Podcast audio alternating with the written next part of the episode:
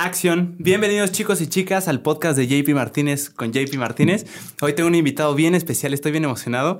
Estuvimos ahí sincronizando horarios hasta que se dio el buen Javi Rodríguez. ¿Cómo estás, hermano? Muy bien, muchas gracias. Gracias por tenerme en tu podcast. No, hombre, un placer. Estuvimos ahí intentando sincronizar, que cuando puedes, que estuviste en exámenes, pero ya estamos aquí, es una chulada. Sí, ya lo logramos por fin, qué bueno.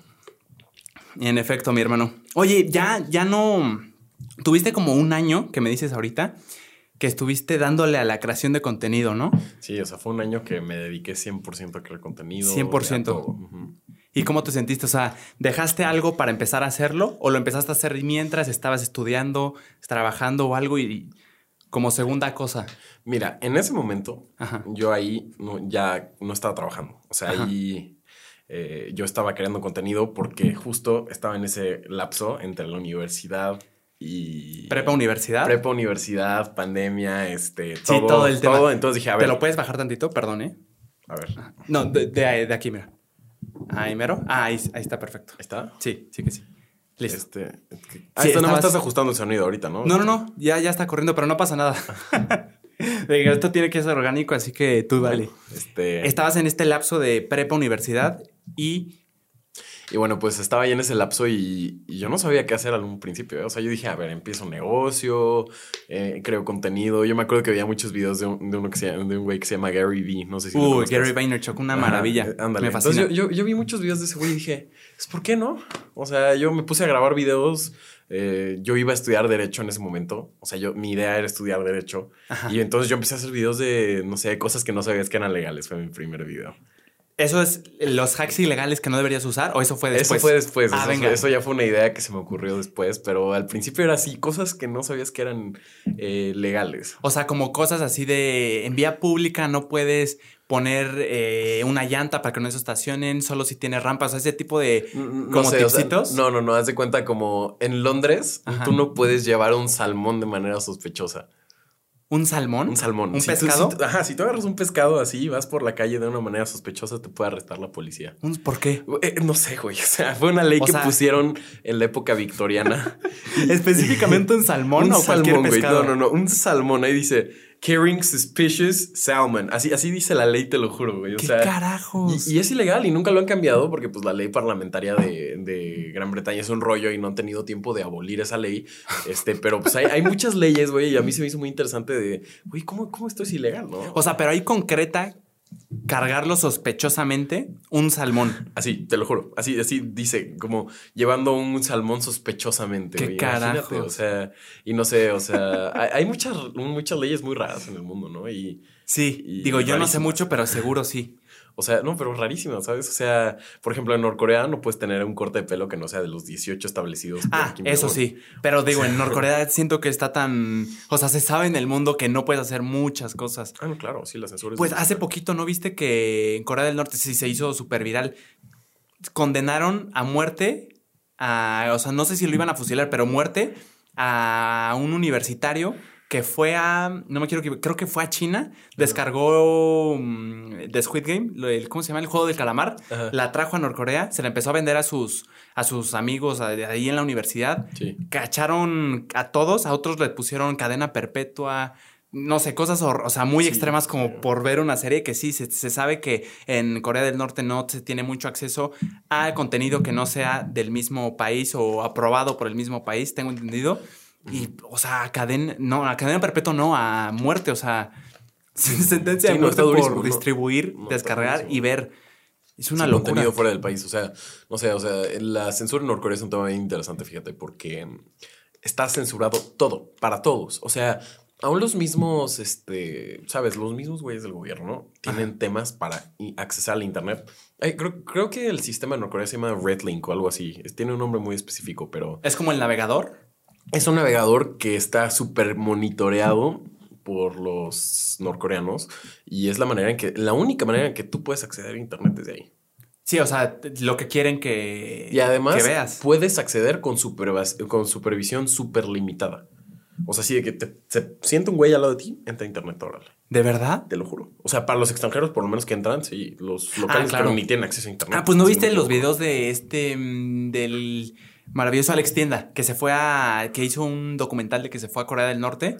en todo el, o sea, grabó y hasta grabar en el hotel era un tema que se veía muy sospechoso. De hecho, en el hotel en el que se quedó se salió una noticia de que mm, eh, un, hay un piso, no me acuerdo si era el 9, me dio muchísimo morbo, me aventé un buen de videos de YouTube, que en un piso se supone que no, en el elevador, no, en el elevador se aparecía, pero nadie, no había nada. O sea, como un piso fantasma en el que, o sea, ponle tú, estás, tu habitación está en el piso 8, pero el, el área de comer en la 9 y todas las actividades en la 3, 2, o sea, pero como que la, la 9, vamos a decir, no me acuerdo qué número era, ahí no, no se decía nada, como que no había nada, y entonces uno, eh, no me acuerdo de qué nacionalidad era, se fue al piso prohibido. No sé si se lo digan, la verdad no me acuerdo, hermano. Lo que sí sé es que prohibidísimo. Sí. Entonces él graba y ahí, o sea, graba, es un pasillo oscuro, como abandonado, no, no tiene como habitaciones ni nada, está, se, hay, digo, hay como lucecitas, pero está oscuro en lo general y enfoca así con la cámara y se ve como eh, pósters de propaganda norcoreana,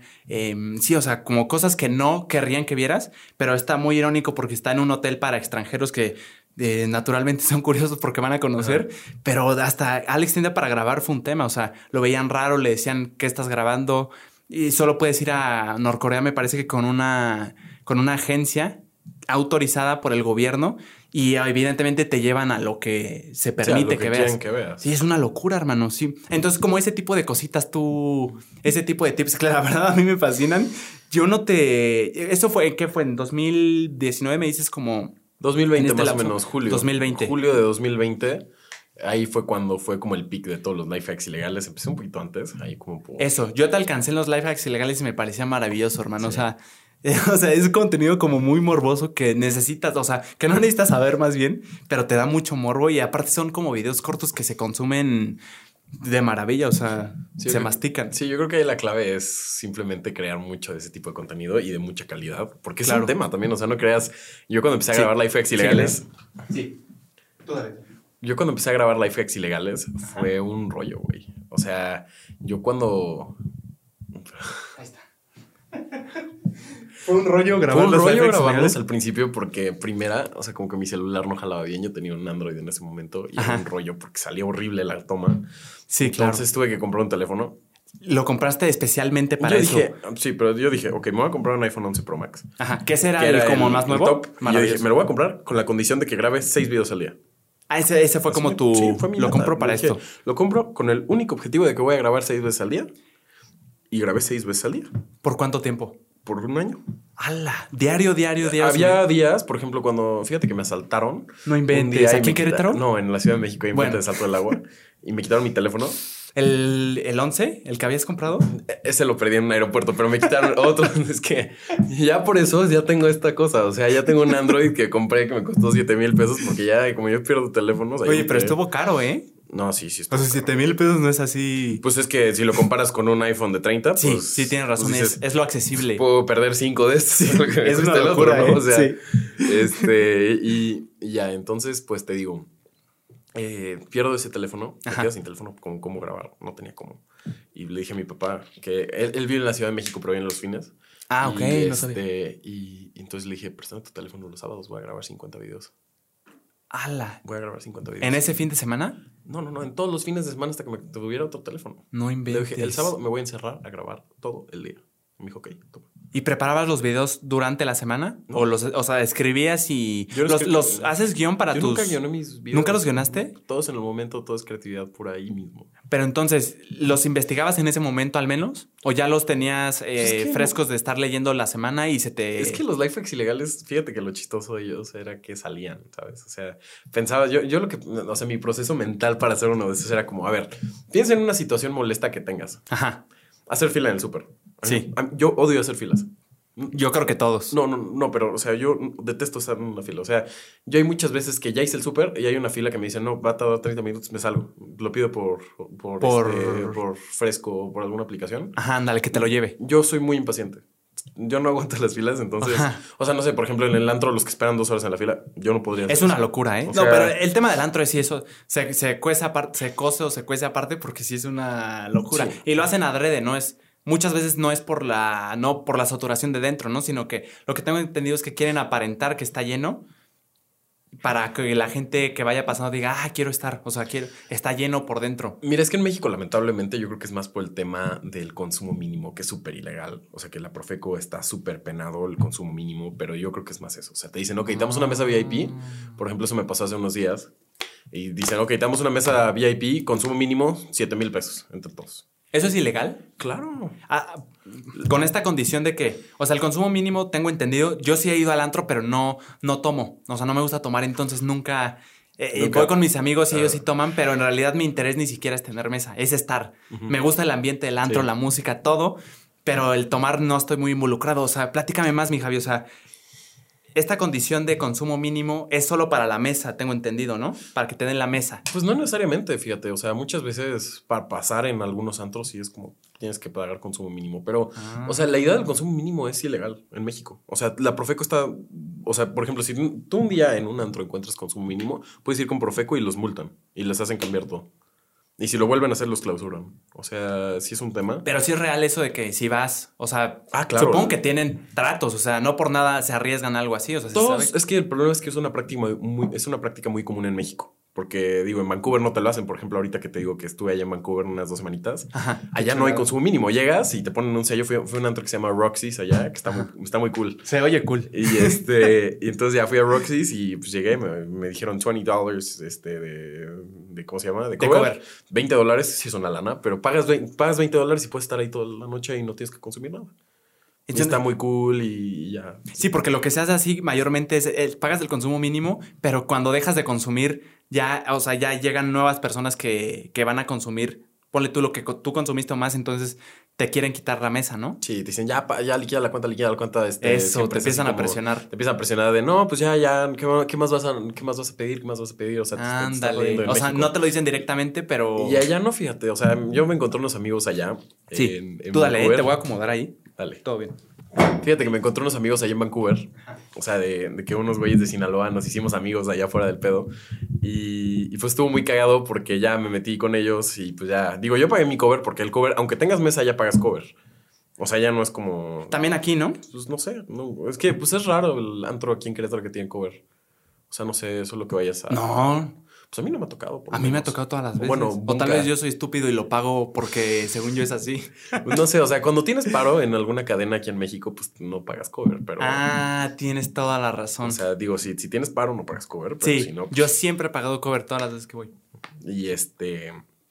Pero sí te digo, o sea, me encontré unos amigos de allá de Sinaloa, ¿no? Mis amigos de esos güeyes. No, que allá no puedes fumar en los antros. O sea, allá adentro no puedes fumar. Sí, eso me decías. te sacan. Así te, te sacan y no vuelves a entrar en toda la noche. ¿El cigarro normal o también el vape? Cigarro normal. No, vape. Ah, sí venga. puedes. Pero fíjate que lo que está cool del antro de allá es que te piden tu cartilla de vacunación, te escanean el QR y entras con cubrebocas, te ponen antibacterial. O sea, las medidas que tienen, por ejemplo, para el COVID sí son duras. ¿Entras con cubrebocas? Entras y ya después te lo quitas. Ah, bien, pero este. Está- sí, no, está bien. No, pero o sea, en la entrada sí te toman temperatura, cartilla de vacunación. O sea, existe muchísimo control. O sea, yo fui a un antro atascado, te lo juro que había, yo creo que 400 personas y. En un lugar de 350 o algo así. Sí, no, estaba lleno, poca madre, pero lleno, ¿sabes? O sea, Híjole. sí estaba duro el tema de. Y yo dije, no, pues aquí me va a dar COVID, ¿no? Y no me dio COVID. Y no te, no te había dado. No sé, fíjate, es que yo, Ah, yo, sí. yo me fui de vacaciones a Cancún en el pico de la pandemia del año pasado, en julio. Ajá, donde estaba más. Sí, ahí sí estaba rojo todo. Y no, no sé si me dio. Luego, después me fui a Los Cabos y no sé si me dio otra vez. O sea, no, no, no tengo ni idea si alguna vez me ha dado. Ok. Espero que sí, ya para. Creo que fui asintomático, no sé. Ah, ok. Pero nunca me ha dado. Pero estuvo súper lleno ahí. Yo hace poquito me identifico con lo que dijiste, mi Javi, porque yo hace poquito te cuento que fui a Europa y fui a un antro en Milán. Y yo, la verdad, estaba soñado, güey. Era un antro en Milán y estaba una amiga. Ella no fue, pero fui con sus amigos que nunca los había visto en mi vida, pero dije, lo tengo que hacer, tengo que ver cómo es un antro en Milán. O sea, en- se llama Brera, el distrito de Vera, entonces es como, según yo, lo más turístico de Milán. Ajá. Entonces fuimos, yo estaba soñado, dije, aquí va a estar increíble, es Milán, o sea, a mí me suena como, la, o sea, la capital de la moda, no sé, en Sí, mi mente sí. está como muy... Sí, tu, tu- tu mente está parada, ¿no? O sea. exactamente. Y dije, va a estar increíble. Me gustó, hermano, pero estaba tan saturado. Número uno, no me pidieron. Ah, no, sí, sí te pedían cartilla de vacunación. No escanearon, o sea, nada más como que la veían. Sí. Sí, entrabas con cubrebocas ya luego te lo podías quitar, pero estaba así de lleno, o sea, literalmente no te podías mover. Si hacías esto ya le estabas pegando a, alguien. Entonces sí, no, estuvo padre, pero la verdad es que yo aquí sí se lo dije a mi familia y lo tenía que presumir. Fácil, cuatro antros que he ido aquí están mucho mejor que el que fui allá, pero sí, eh, el tema está... Eh, no sé, el tema del antro. La otra vez estaba platicando con una amiga y me decía que a ella no le gustaba ir a antros en lo absoluto por este tema de clasismo. Ella me decía clasismo y yo la verdad al principio no entendía qué, o sea, clasismo de qué. Te digo, yo siempre voy con mis amigos, entonces nunca, o sea, sí pago siempre cover, que me decías que los que tienen palanca no pagan cover, pero nunca me he esperado más de, ponle tú 10 minutos. Entonces, sí, no, no, eso de las dos horas de fila ni loco yo creo que lo esperaría, pero em, sí, te digo que, me hablaba de este tema del clasismo y yo decía, ¿qué? O sea, ¿en qué sentido? A mí nunca me han... Discriminado en un Ajá, o al menos no me he dado cuenta, pues. Sí, la actitud de los cadeneros mayormente es este... Son pesados. Son pesados y es que el problema es que siento que le dan el poder por una noche. O sea, el control total de quién entra, quién no. Entonces ahí mm. siento que yo también sería, me pondría bien mamón y, o sea, sí, siento que es algo natural darle tanto poder a alguien de, sobre, sobre una cantidad de personas. Pues, y pues sí, pero, pero tú, o sea, ¿cómo lo ves tú? Sí es, sí, es un tema de clasismo, ¿no? O sea, hay antros que quieren mantener como un... Un perfil alto, sí. Ah, un perfil alto, una imagen. Ajá. O mira, yo, yo creo que más es un tema de, por ejemplo, con el cadenero, yo creo que es una estructura de poder, ¿sabes? Es, es una estructura donde le das a una persona un micropoder muy grande y la persona se crece. Eso, eso, justo. O sea, le das tantito poder a alguien que nunca ha tenido poder en su vida, que nunca ha podido tomar decisiones que afecten a los demás, ¿sabes? Que nunca ha tenido ningún tipo de influencia en nadie más. El control. Y se vuelan. Eso. Se vuelan. O sea, no, no, no, no entienden y no saben cómo manejar el poder. O sea, no saben cómo negociar, no saben cómo nada. El cadenero en México, por lo menos, le das una lana y pasas a veces, ¿no? O sea, tienes que sobornar. imagínate, o sea, al, la, única persona que decide si entras o no, la tienes que sobornar para ver si entras. O sea. Sí y si no, te tienen que ver de cierta forma, tengo entendido, ¿no? Fíjate que no sé. A mí nunca me ha pasado así. Nunca te ha pasado de. Bueno, entiendo como, como cuando hay dress code, o sea, cuando tienes que venir como de cierta forma, ahí está como más marcado de. O sea, es fácil poderte decir no entras porque no traes como el el código de vestimenta. A mí sí me ha pasado eso, fíjate. ¿Sí te ha pasado? En un restaurante, en un hotel, en un all inclusive. Era como el restaurante. Ah, y a mí también me pasó. Mamón, que yo venía de shorts y me dice, no puedes pasar por el código de vestimenta. Eso, eso. Y le dije, a ver, güey, estoy pagando un all inclusive, cabrón. Ya estoy pagando esto, güey. No hay nadie en el restaurante. Y, y sí le dije al mesero, y, y, chance me vio mamón o lo que quieras. Pero dije, no seas mamón, güey. No hay nadie. O sea, que no. ¿Quién, me va a ver? ¿Qué quieres mantener? ¿qué, qué, imagen quieres mantener si no tienes a nadie comiendo aquí ahorita? Es que sí, entiendo las dos perspectivas, hermano. O sea, el código de vestimenta tiene, me, me llega a hacer algún sentido pero a la vez el propósito del restaurante es un negocio, quiere ganar dinero. Si tú tienes para pagar, como vengas vestido, si tienes para pagar lo que vas a consumir, pues ya, ya cumpliste los requisitos necesarios para poder entrar. Pero estás en un all inclusive, hombre. Estás en de vacaciones y te dicen, no, tienes que, que venir de traje. Estás pendejo. A mí me pasó absolutamente lo mismo. Yo llevaba playera, así como vengo ahorita, y querían cuello. Eso es una Se me hace una, tontería, se me hace una estupidez. Yo sé. Sin duda. Entonces, ¿Y te fuiste a cambiar o sí te.? No, que me fui a cambiar. Le dije, llámale al gerente. Pues sí, me puse muy Karen, pero dije, no, güey, no. O sea, el cuarto. Estaba en la gran fiesta americana. Entonces tenía que ir desde, en el de los cabos es gigante ese hotel. No he ido, pero sí gigante, está padre, pero es gigante. El restaurante estaba del otro lado de mi De esos que te transportan en carrito de golf. En carrito de golf. O sea, tenía que agarrar el carrito de golf, subir hasta las villas de hasta arriba y ahí irme a cambiar y todo. dije, estás loco. A ver, llama al gerente. Y, entonces me dijo, ¿qué onda? ¿Qué pasó? A ver, le dije, a ver, ya está pagado esto. Soy miembro de aquí de esta madre. O sea, ya les enseñé la tarjeta de miembro de, de Fiesta Rewards y ya me ah, dijeron, oh, pásele una, no sé, o sea, sabes, pero ese es el problema. O sea, ¿por qué tenemos que llegar a que solo porque tenga una tarjeta, solo porque tenga porque tenga algo, porque tengo que tener más beneficios que los demás en ese sentido? ¿Tú opinarías que eso es clasismo? Claro, bueno, no más que clasismo, yo creo que es más un tema, o sea, porque no es un tema de clase, ¿sabes? Es un tema de dinero. Eso. Digo, y es un tema tendrán algo que ver, ¿no? y es un tema más también de estatus, de, es, un, falso estatus que Eso, apariencia es lo que te digo. O sea, quiere, en los antros tienen sus fotógrafos y quieren subir sus fotos que se van mamoncitas y de alguna forma quieren mantener ese estándar. Pero siento que llegan a un extremo en el que no, o sea, no está bien. Sí que te pasan por guapo porque tienes lana o qué. Eso, sí, o sea, no sé, estoy, o sea, tu opinión qué es, o sea, te Que, que sí creo que hay clasismo en los antros en México, Sí, por no. supuesto, obvio. O sea, Sin eso- duda, pero, ¿verdad? pero eso es más que obvio, ¿no? O sea, Sí. yo, yo creo que hay, o sea, hay ciertos antros que prefiero no mencionar los nombres No, que, no te preocupes. que sí, o sea, tienen muchas preferencias por ciertos clientes. Claro.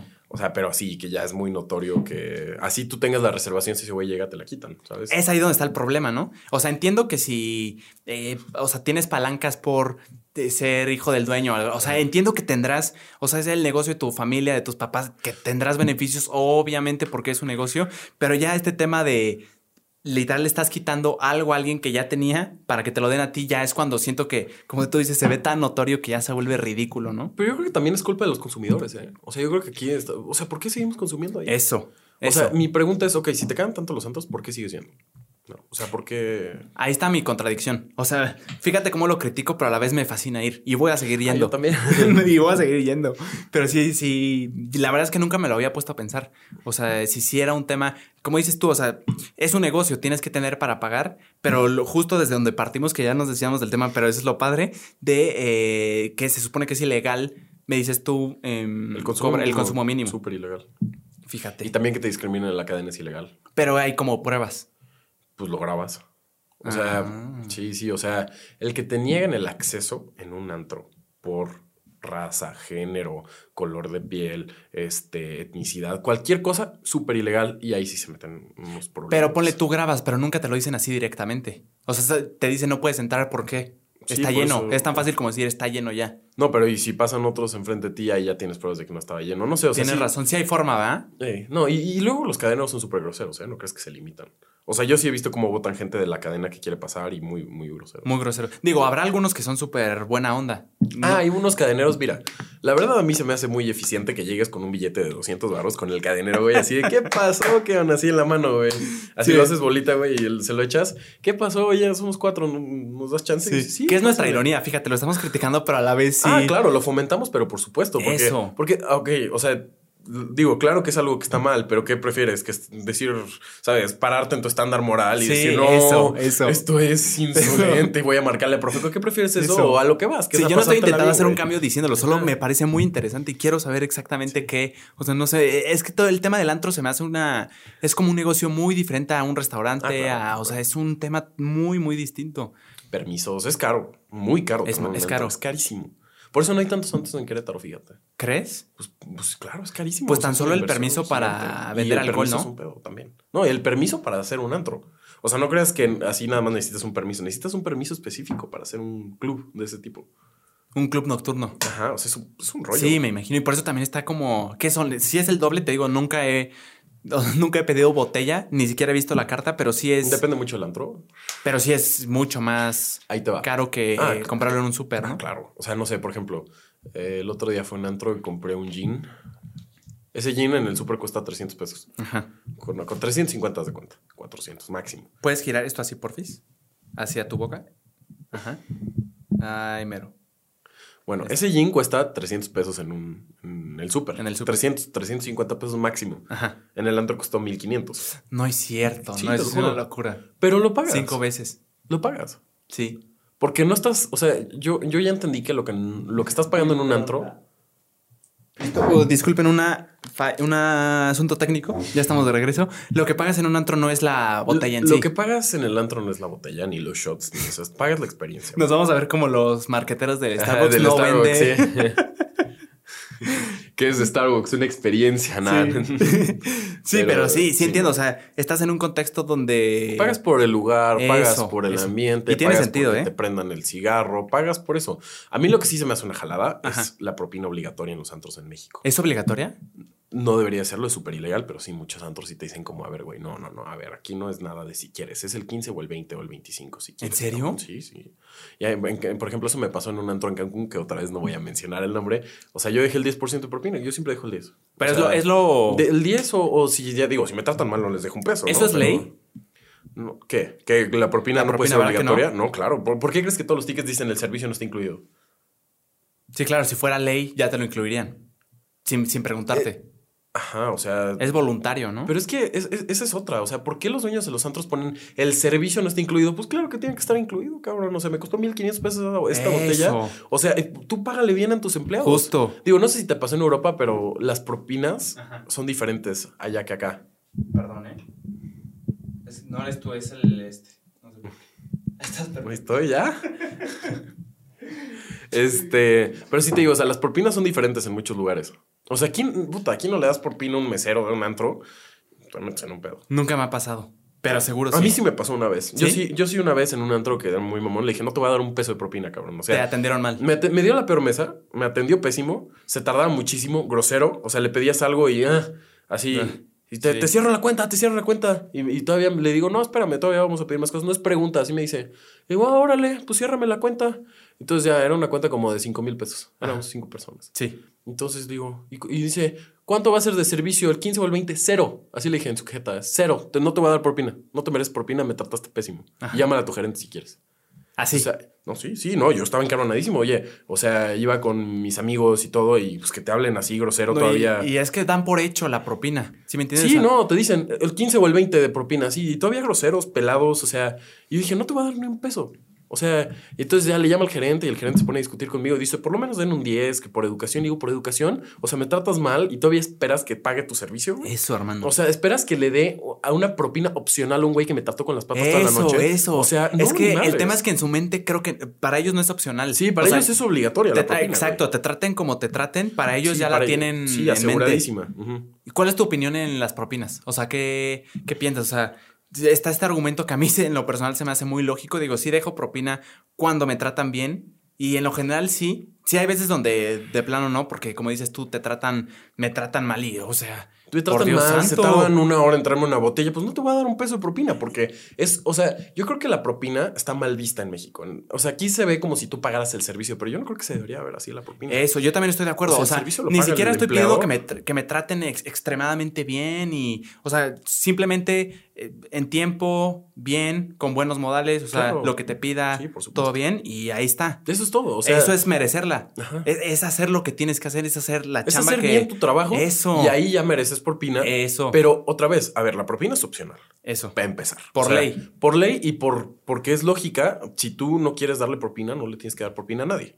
¿Estás de acuerdo? O sea, sí. es algo opcional que si tú quieres hacer, qué bueno, eh, y hasta ahí. O sea, que muchos, porque muchos dicen, eh, no, la propina es obligatoria, porque si no, sabes, Pues, al final Sí. es tu dinero y puedes decidir con él hacer lo que quieras. Sí. Si no das propina en un antro, no vuelves a pasar la cadena. Ah, sí. Ah, claro, si tú no le das propina. Yo, soy ese antro que fui, pues estaba en Cancún y dije, no vuelvo a venir a este Sí, no, antro, no ¿sabes? manera. En mi vida, por eso cero de propina y se te digo, sí se me pusieron perros. No, que cómo no me vas a dar propina, como si fuera huevo, ¿no? ¿No digo algo agresivo? Sí, muy agresivo. De hecho, o sea, yo dije, aquí se van a armar madrazos. Sí. Sí, pero yo dije, ah, sí, me quieres obligar a pagarte propina. En este momento le marco Profeco y armamos un desmadre. ¿cómo Sí, ves? claro. O sea, pero sí, ahí sí tienes que tener la cara así durísima. Tienes así. que tener el carácter. Sí, es que mucha, gente tiene miedo de decirle que no hicieron algo bien. Eso. o sea, mucha eso. gente tiene el miedo de decir, ok, le voy a decir a este cabrón que no hizo algo bien y se me va a armar un desmadre. Yo soy un poco miedo. así, ¿eh? No, Sí, yo soy un poco así, yo soy así. O sea, en algún punto sí dices, "Oh, me trataron mal. No, sí digo las cosas, me- pero a veces me cuesta. O sea, como dices tú, tienes este miedo a hacer eh, este escándalo y es un tema de que no me que me o sea que la demás gente vea si es un tema de qué va a pensar lo- qué van a pensar los demás que no debería ser así pero pues así así, Así soy es. Ajá, es como el miedo de voy a armar un escándalo y como que toda la atención se va a ir hacia mí y va a ser negativo Ajá, sí, sí. Entonces me van a quedar viendo feo. Eso, es, todos van a pensar que soy, sí, lo que sea, prepotente, todas las cosas que te puedas imaginar. Sí. Pero en- se puso agresivo y ¿qué, ¿qué culminó? ¿Te fuiste o...? Me fui, me fui. Pues éramos cinco, éramos cinco amigos. Entonces éramos cinco personas y dije, si aquí se arma algo, pues le dije a un güey, si, si estos güeyes nos intentan, enfrente de Dios, si estos güeyes nos intentan hacer algo, ahorita le marcas a la patrulla. O sea, sí se puso feo y ya dijo, no, no, no, ya, ya, ya, ya, que no sé qué. Y ya nos fuimos a la chingada, pero sí. Sí, claro, no les conviene armar un escándalo.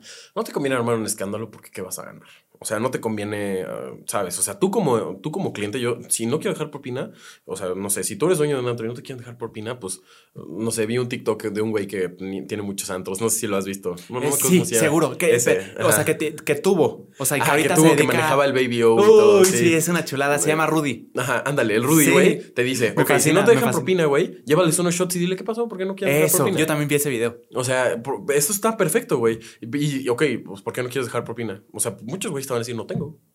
¿Sabes? Sí. O sea, y está bien. Pues, pues ¿qué haces, güey? No, no hay más, varo. No tengo. No hay más. Sí. ¿Sabes? Y, y ya después, pues ya ahí dices, pues ni modo, ¿no? Pero muchos, por presión de que les llevaste shots y sí los atendieron bien, pues sí te van a dar la propina. O sea, es- eso es ayudar a que tus meseros tengan las propinas, ¿no? Pero ya es muy diferente acosar a los clientes. Eso, y darlo por hecho. Ajá, darlo o sea, por hecho es, creo que es donde está el problema. O sea, dan por hecho y te tratan mal, pero saben que le vas a dejar la propina. Es lo que creo que está mal. Y también lo que sí no entiendo, que muchas personas lo mencionan y me- se me parece muy lógico, es eh, las propinas son, y entiendo la perspectiva de que el mesero sí necesita dinero porque su sueldo es muy bajo por lo general. No sé si habrá lugares donde sí les den tan buen sueldo que puedan prescindir o que no les den propina, pero entiendo este tema de que les dan muy poca, muy poco sueldo y lo demás como que se, se, se compensan las propinas, pero no entiendo por qué, si ya está haciendo su chamba el mesero, no entiendo por qué le das, por qué no le das un, un sueldo que equipare lo que podría exacto. ganar con propinas y que las propinas literalmente sean un plus. O sea, sean como, Sí, no. ya tengo mi sueldo, estoy perfectamente bien, pero es más, quiero, quiero ganar más y me voy a esforzar por tener algo más, por tener algo extra. Bienvenido a México. Sí, o sea, no entiendo por qué no es así. De Es verdad, como no, no me cabe. 15 dólares la hora. O sea, lo mínimo que te pueden pagar ahí, que es normalmente lo que ganan los meseros, 15 dólares la hora, pero allá sí todos dejan propina. Allá, o sea, el normal de dejar así en todos los negocios, así neta te sirvan un pan, 15%, por- 15 de propina. 15 por- es lo, es lo común. Es lo común. O ¿Y sea, cómo te trataron? En el antro en Muy Vancouver. bien, fíjate. ¿Sí? Muy bien. Fíjate. O sea, sí, muy bien. Todo bien. No, no hubo temas. Este. Digo, también aquí en México, cabe aclarar, no estamos satanizando en lo general, sino que sí en el, bueno, sí en la mayoría de casos es así. No, Ahorita yo- que dije, no todos los, eh, los cadeneros son así, la mayoría de personas, de hecho, no me puedo acordar de alguna que haya sido genuinamente buena onda. No, yo sí conozco. Es que mira, yo, yo sí conozco cadeneros muy buen pedo. ¿Sí? Pero, pero en lo general, o sea, no contigo. Ah, no, sí, no, sí. O sea, hay cadeneros que si no te conocen, si no tienes un. O sea, en México. ese el Eso es lo problema. que te digo. Es, es- el problema de México es eso, que el poder mueve todo aquí, o sea, el dinero mueve todo aquí. Y, y sí es un tema de que si no tienes un contacto en el antro, ¿sabes? O sea, si, si no tienes algo, sí te van a tratar de la chica. Eso. Y eso es lo que está mal, ¿sabes? O sea, ¿por qué tengo que tener paro? ¿Por qué tengo que tener alguien que me diga, no, fíjate que si no tienes aquí un contacto o algo, no pasas? O sea, es un rollo y no. Sí, no- eso, pero es complejo, o sea, no es, no es tan fácil Ah, como no. decir eso, es todo un tema cultural, ¿no? O sea, y como dices tú, nosotros estamos criticando, estamos diciendo, pero lo vamos, yo voy a seguir yendo a antros y me y fascina. voy a seguirle dando los 200 pesos al Popeye. y yo me voy a seguir aguantando, eh, no voy a decir nada, no se lo digo en la cara al, al cadenero, yo me voy a seguir aguantando si, si es que tratan mal, pero eh, digo, habrá un punto donde ya no, pero eh, sí, creo que es algo que, por ejemplo, en la pandemia, no sé si- te diste cuenta, los, los antros fuera de las primeras cosas que se vinieron para abajo por el tema de que todo está cerrado y era muy peligroso por el, por el COVID. Entonces los antros literalmente cerraron y no había una manera eh, alterna como las clases de, ah, bueno, es virtual, o sea, el antro no hay manera de que sea virtual. Entonces empezaron a cerrar así de madrazo y eh, fue por un tiempo prolongado, o sea, mínimo creo que fue como un año y medio, ¿no, hermano? Como un año. Entonces, creo, nunca me tocó ver, pero mucha gente y salieron memes de que salieron comerciales de cadeneros así diciendo, y juntos, si lo... Superaremos esta Eso. pandemia. Entonces Sí, la gente se empezó a burlar y de alguna forma se burlaba con gusto de, ah, o sea, cuando estás en tu pico de poder, cuando todo está bien, si eres... chingón, si consumo eres- mínimo de 10 mil varos y ahora sí que estás hasta Eso, abajo. y ahorita sí todos, todos juntos y Por todos... favor, todos juntos con Eso, nosotros. Sí, eso. cabrón, ¿no? Es- Pues, pero así son los- todos los negocios, güey. O sea, to- todos los negocios son así. Cuando pues, estás en una posición de poder, digo, a menos que sea muy buen negocio, ¿sabes? Así, eh, pero en general. No, y te digo, yo en lo personal, yo pienso que si alguien me da un poder así por una noche, sería muy similar al trato de ellos. O sea, tengo que admitirlo, o sea, no, no estoy diciendo que yo sería diferente, pero sí es algo... Es algo grotesco, fíjate. O sea, sí es muy, muy feo que te traten mal en un lugar donde te vas a gastar muchísimo. Digo, no trataría mal, pero sí de alguna forma moldeas como eres. O sea, por tener el poder, como que sientes que tienes el control y está bien tenerlo. O sea, no sé, como que te. Me, me, me acuerdo mucho, hace poquito vi Spider-Man 3, una chulada. Y como este, cuando este Peter le, le cae el. Tiene el, el, El de como Venom, más fuerza. ajá, sí, sí, exacto, sí, el de sí. Venom. O sea, sí siento que es algo normal en cualquier persona que no tienes poder y de nada te lo dan. No Ah, sí, sabes eh, qué te hacer digo, con él. es- es- eso tiene que ver con las estructuras de poder. O sea, si, es- si tú eres una persona, por eso es difícil reinar o es difícil ser presidente. O sea, porque si tú tienes poder toda tu vida, o sea, si naces en una familia de poder, si, si naces en un lugar donde tú ya sabes y te han enseñado desde chico cómo mandar y has mandado toda tu vida empleados, este, que has mandado, sabes, o sea, si ya has mandado, sabes que mandar es más una responsabilidad, ¿sabes? Es algo que tienes que hacer de una manera muy ética, es, un- es algo que, que es difícil. Como si lo tuvieras natural. Exacto, hay muchas personas que le decimos natural, pero no, han practicado toda su vida. ¿Por qué crees que al final, o sea, mucha gente de lana sabe mandar muy bien? ¿Por qué crees que Porque- Salinas pu- pudo mandar también? Porque lo han hecho toda su vida. Sí, por por eso los reyes y, y, ¿sabes? Creen que solo puede ser alguien del linaje porque lo ha practicado toda su vida, tiene una educación muy extensa, o sea, no creas, o sea, por eso dicen que la vida de los reyes allá en, en Inglaterra es durísima, o sea, que los someten a muchísimas cosas. Sí, muchas prácticas. Pues hace poquito, ¿cuál estaba viendo? Ah, una película de monarquía. Ah, la de, la de, sí, exacto. La de que cuentan toda la, lo que pasó. No, no era Diana, creo que era Crown, The Crown. Ajá, dicen que ¿Sí era buena. esa? Es una serie, sé. ¿no? Sí, era una serie. Ajá. No me acuerdo cómo Sí, se llama, pero sí. Crown. Y los mandaban a los que, a los príncipes que se iban a convertir en reyes, pero en lo general, como toda la familia, a campamentos donde fue el rey, que ahora es rey, Sí. que es una disciplina extrema, salir a correr a las 5 de la mañana con un friazo, como forjar este carácter. Y como que sí se ve que mereces ser rey, o sea, tienes, tienes el carácter, tienes el... La disciplina. La disciplina para hacerlo. Entonces creo que en ese sentido han sabido mandar toda su vida, pero como dices, está bien justificado. Creo que el problema está, y justo lo que te digo, yo por ejemplo que no tengo eh, ese poder, si me lo dan de la nada, es ahí donde te descontrolas. O sea, no tengo la práctica que muchos han tenido toda su vida mandando, a mí me lo dan y pierdo el control. Sí, o sea, y, y ha pasado a lo largo de la historia. Digo, no me quiero meter mucho en política, pero aquí nuestro queridísimo presidente, Ajá. cabrón, no sabe mandar, ¿sabes? O sea, y, y se nota, o sea, tenemos una inflación de casi el 7%. Y, y está durísima la inflación. O sea, no sé si has visto el cambio de precios ahorita que ha habido. La verdad es que no, hermano. Está durísimo. O sea, ya unas papas cuestan 20 pesos.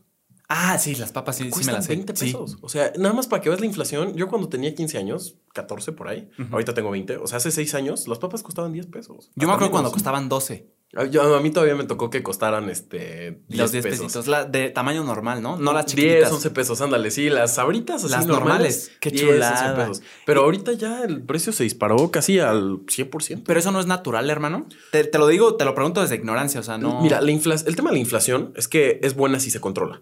O sea, la inflación controlada es muy buena. El prospecto de Banco de México creo que era el 3% este año y lo duplicaron. O sea, el, imagínate un prospecto de inflación, o sea, de 3% al 6%. Yo sé que no Es suena mucho, Eh, pero sí. el problema es que pasa cada año, ¿sabes? Sí. Y no hay nada que nos indique que la inflación va a, va a bajar. Sí, y eso no es. O sea, la inflación en sí sí es natural, ¿no? La inflación Que es- los precios suban. Ah, claro, es, es ley de mercado. O sea, Es los precios exacto. tienen que subir. Eso, eso. O sea, porque sí, o sea, la inflación. por monedas y todo el tema de otros países, exportaciones. No, y por, porque se crean más billetes, por ejemplo. Ah, bien. O sea- Cosa que no entiendo, ¿eh? Pero es que sí, te, te has topado con TikToks así de. No, yo de una vez lo digo, te lo estoy preguntando genuinamente con curiosidad, porque de verdad no entiendo esos temas. Digo, no, no todos, pero me acuerdo de, de una chica que subió, no, no digo, no me acuerdo ni, no sé ni quién era, era en inglés que decía, es que cosas que no entiendo. Número uno. Eh, pobreza el mundo. ¿Qué no se resuelve imprimiendo millones de billetes extra? Y yo dije, genuinamente lo tengo que confesar. Dije, claro, es lo que se tiene que hacer.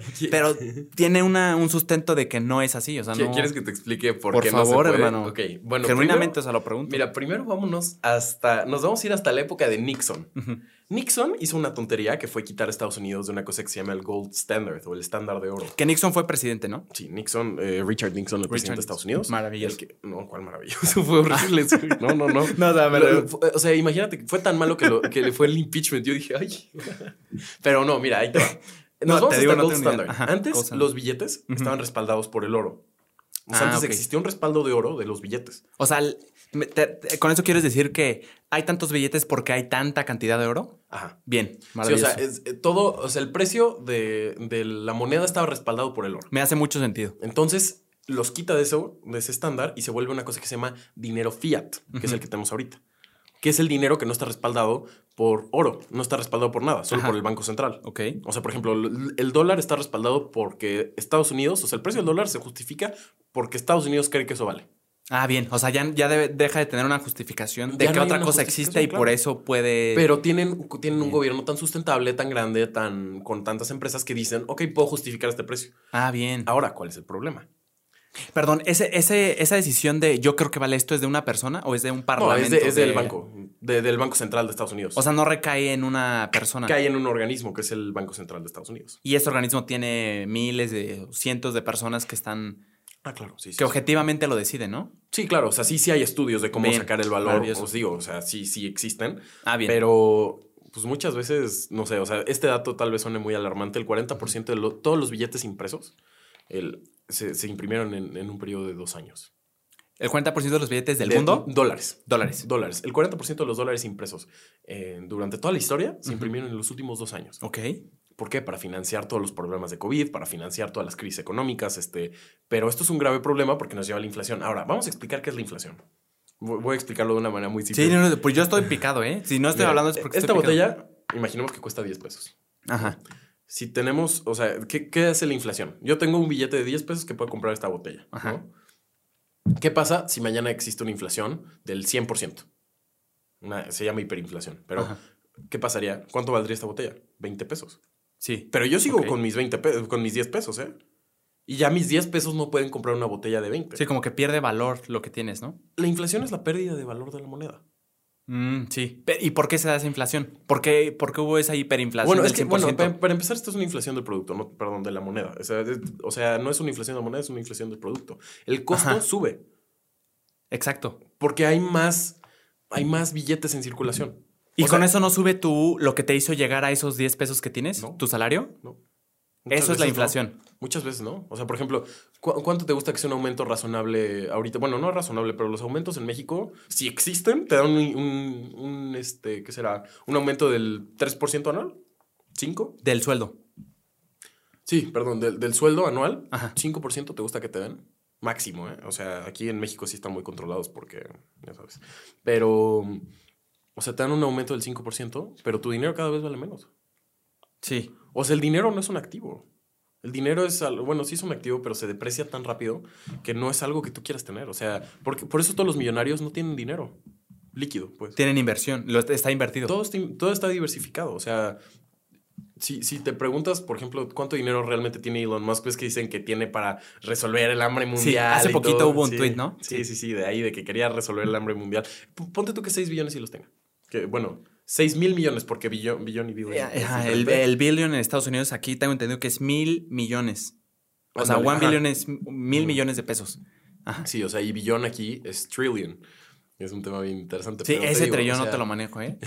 Pero sí, sí entiendo el este- billion y millón. Y entonces te digo, o sea, él no puede, no puede acabar con el hambre del mundo porque no tiene activos líquidos. O sea, esos 6 billones de dólares, 6 mil millones de pesos. No, no, no. No sé Eh, cuántos sí mil millones. tener, porque no sé cuántos mil millones pero no están en líquidos.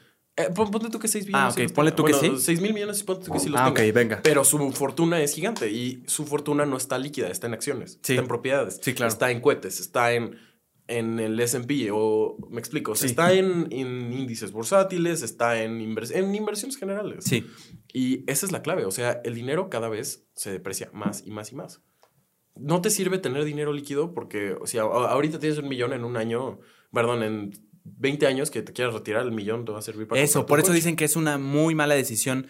O sea, por- ponle tú a ahorrar y tenerlo en el banco, tenerlo en el banco, porque cada vez ese dinero empieza a valer menos, empieza a valer Claro. menos, y ahora cuando lo quieres, cuando quieres comprar algo, pues ya no podrías comprar algo que pudiste haber comprado por menor precio. pierde poder antes. adquisitivo por la inflación. Esa es la clave de la inflación. Sí, Eh, sí. Eso me tiene mucho sentido. O sea, e- eso es.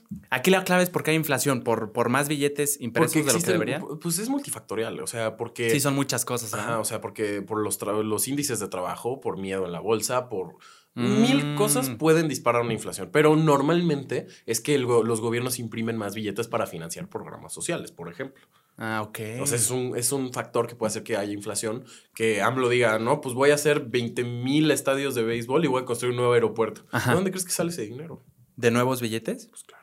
O sea, ese es el problema. Por eso tenemos una inflación tan alta. Ajá, ese es un solo factor que puede llegar Ah, a pero de llegar a de inflación. factores. Bien. O sea, sí, pero Mucho sentido tiene, ¿eh?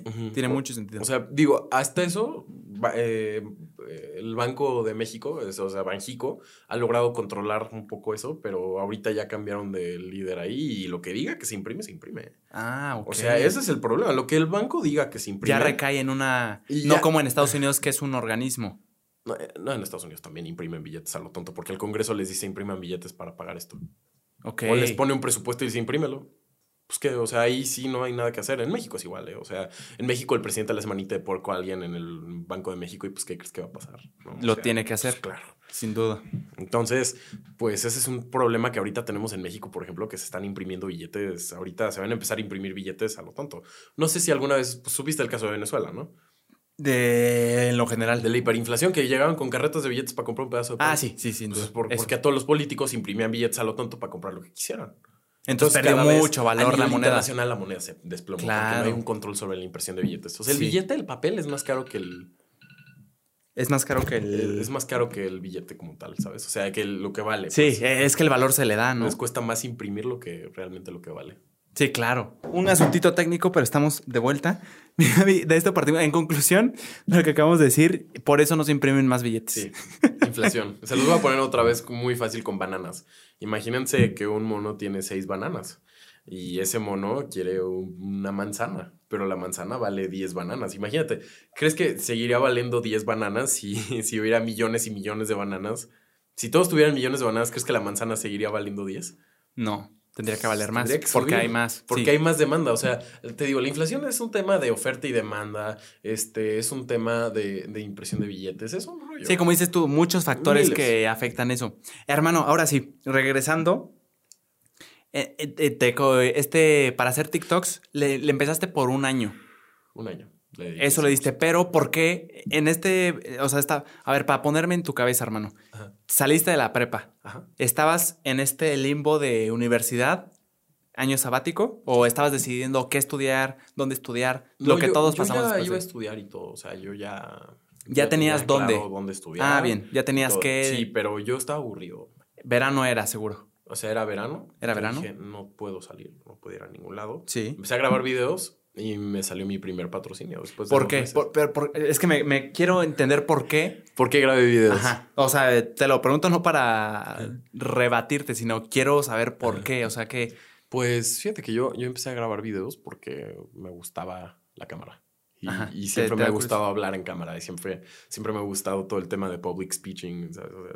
O sea, public- o sea, me encanta, ¿sabes? sí. Lo empecé a hacer porque me gustaba, porque me divertía, porque quería contar una historia, ¿sabes? Y, ya. ¿Y qué, o sea, qué, qué fue lo primero que, que fue TikTok, evidentemente? ¿Qué fue lo primero que, que se te vino a la mente? O sea, historia, un blog. Blogs, fíjate que intenté hacer vlogs, pero fracasé rotundamente. ¿No te gustó?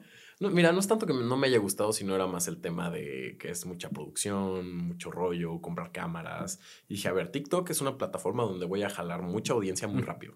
O sea, yo sí vi desde antes, dije, a ver, aquí hay un mercado gigante. Cualquier video de cualquier tontería se hizo viral, no sé si te acuerdas. Digo, para los que no sabían esto, íbamos en la misma escuela, él y yo. Sí que sí. ¿Te acuerdas cuando echaron un tlacuache en un salón? Un tlacuache. Que, que metieron un tlacuache en salón y que hicieron un TikTok así, de esa neta que estaban en clase y les llegaron a echar un tlacuache. ¿Tu generación o la...? La mía, la mía. No me acuerdo. Sí, ¿eh? metieron un tlacuache y todos empezaron a salir por las ventanas. Grabaron eso y tuvo como 300 mil vistas, ¿sabes? O sea, y yo dije, si esta, si esta tontería, si esto que neta, y yo, pues estuvo chistoso, pero, ¿sabes? O sea, no era más. No si era esto se hizo súper viral, ¿qué puedo hacer yo? ¿No? O sea, ya veías que tú tenías algo que... Tenías, no, no sabías qué, pero sabías que ahí había algo. Yo sabía que era una oportunidad de mercado sin explorar en ese momento. Ok. O sea, que muchos en México podían explorar, crecer sus negocios. Y, o sea, yo sí vi como, ¿sabes? La, la visión de, de, de TikTok, que era al final. No sé si te acuerdas que al principio no había anuncios. No, no, no. Al Sí, me acuerdo, no había anuncios. ¿no? Pasaba sí. así, no había anuncios. Sí, sí, sí. Pero yo dije, ¿y si hacemos anuncios aquí? Y ahí es cuando yo descubrí todo eso y empecé una empresa de marketing digital.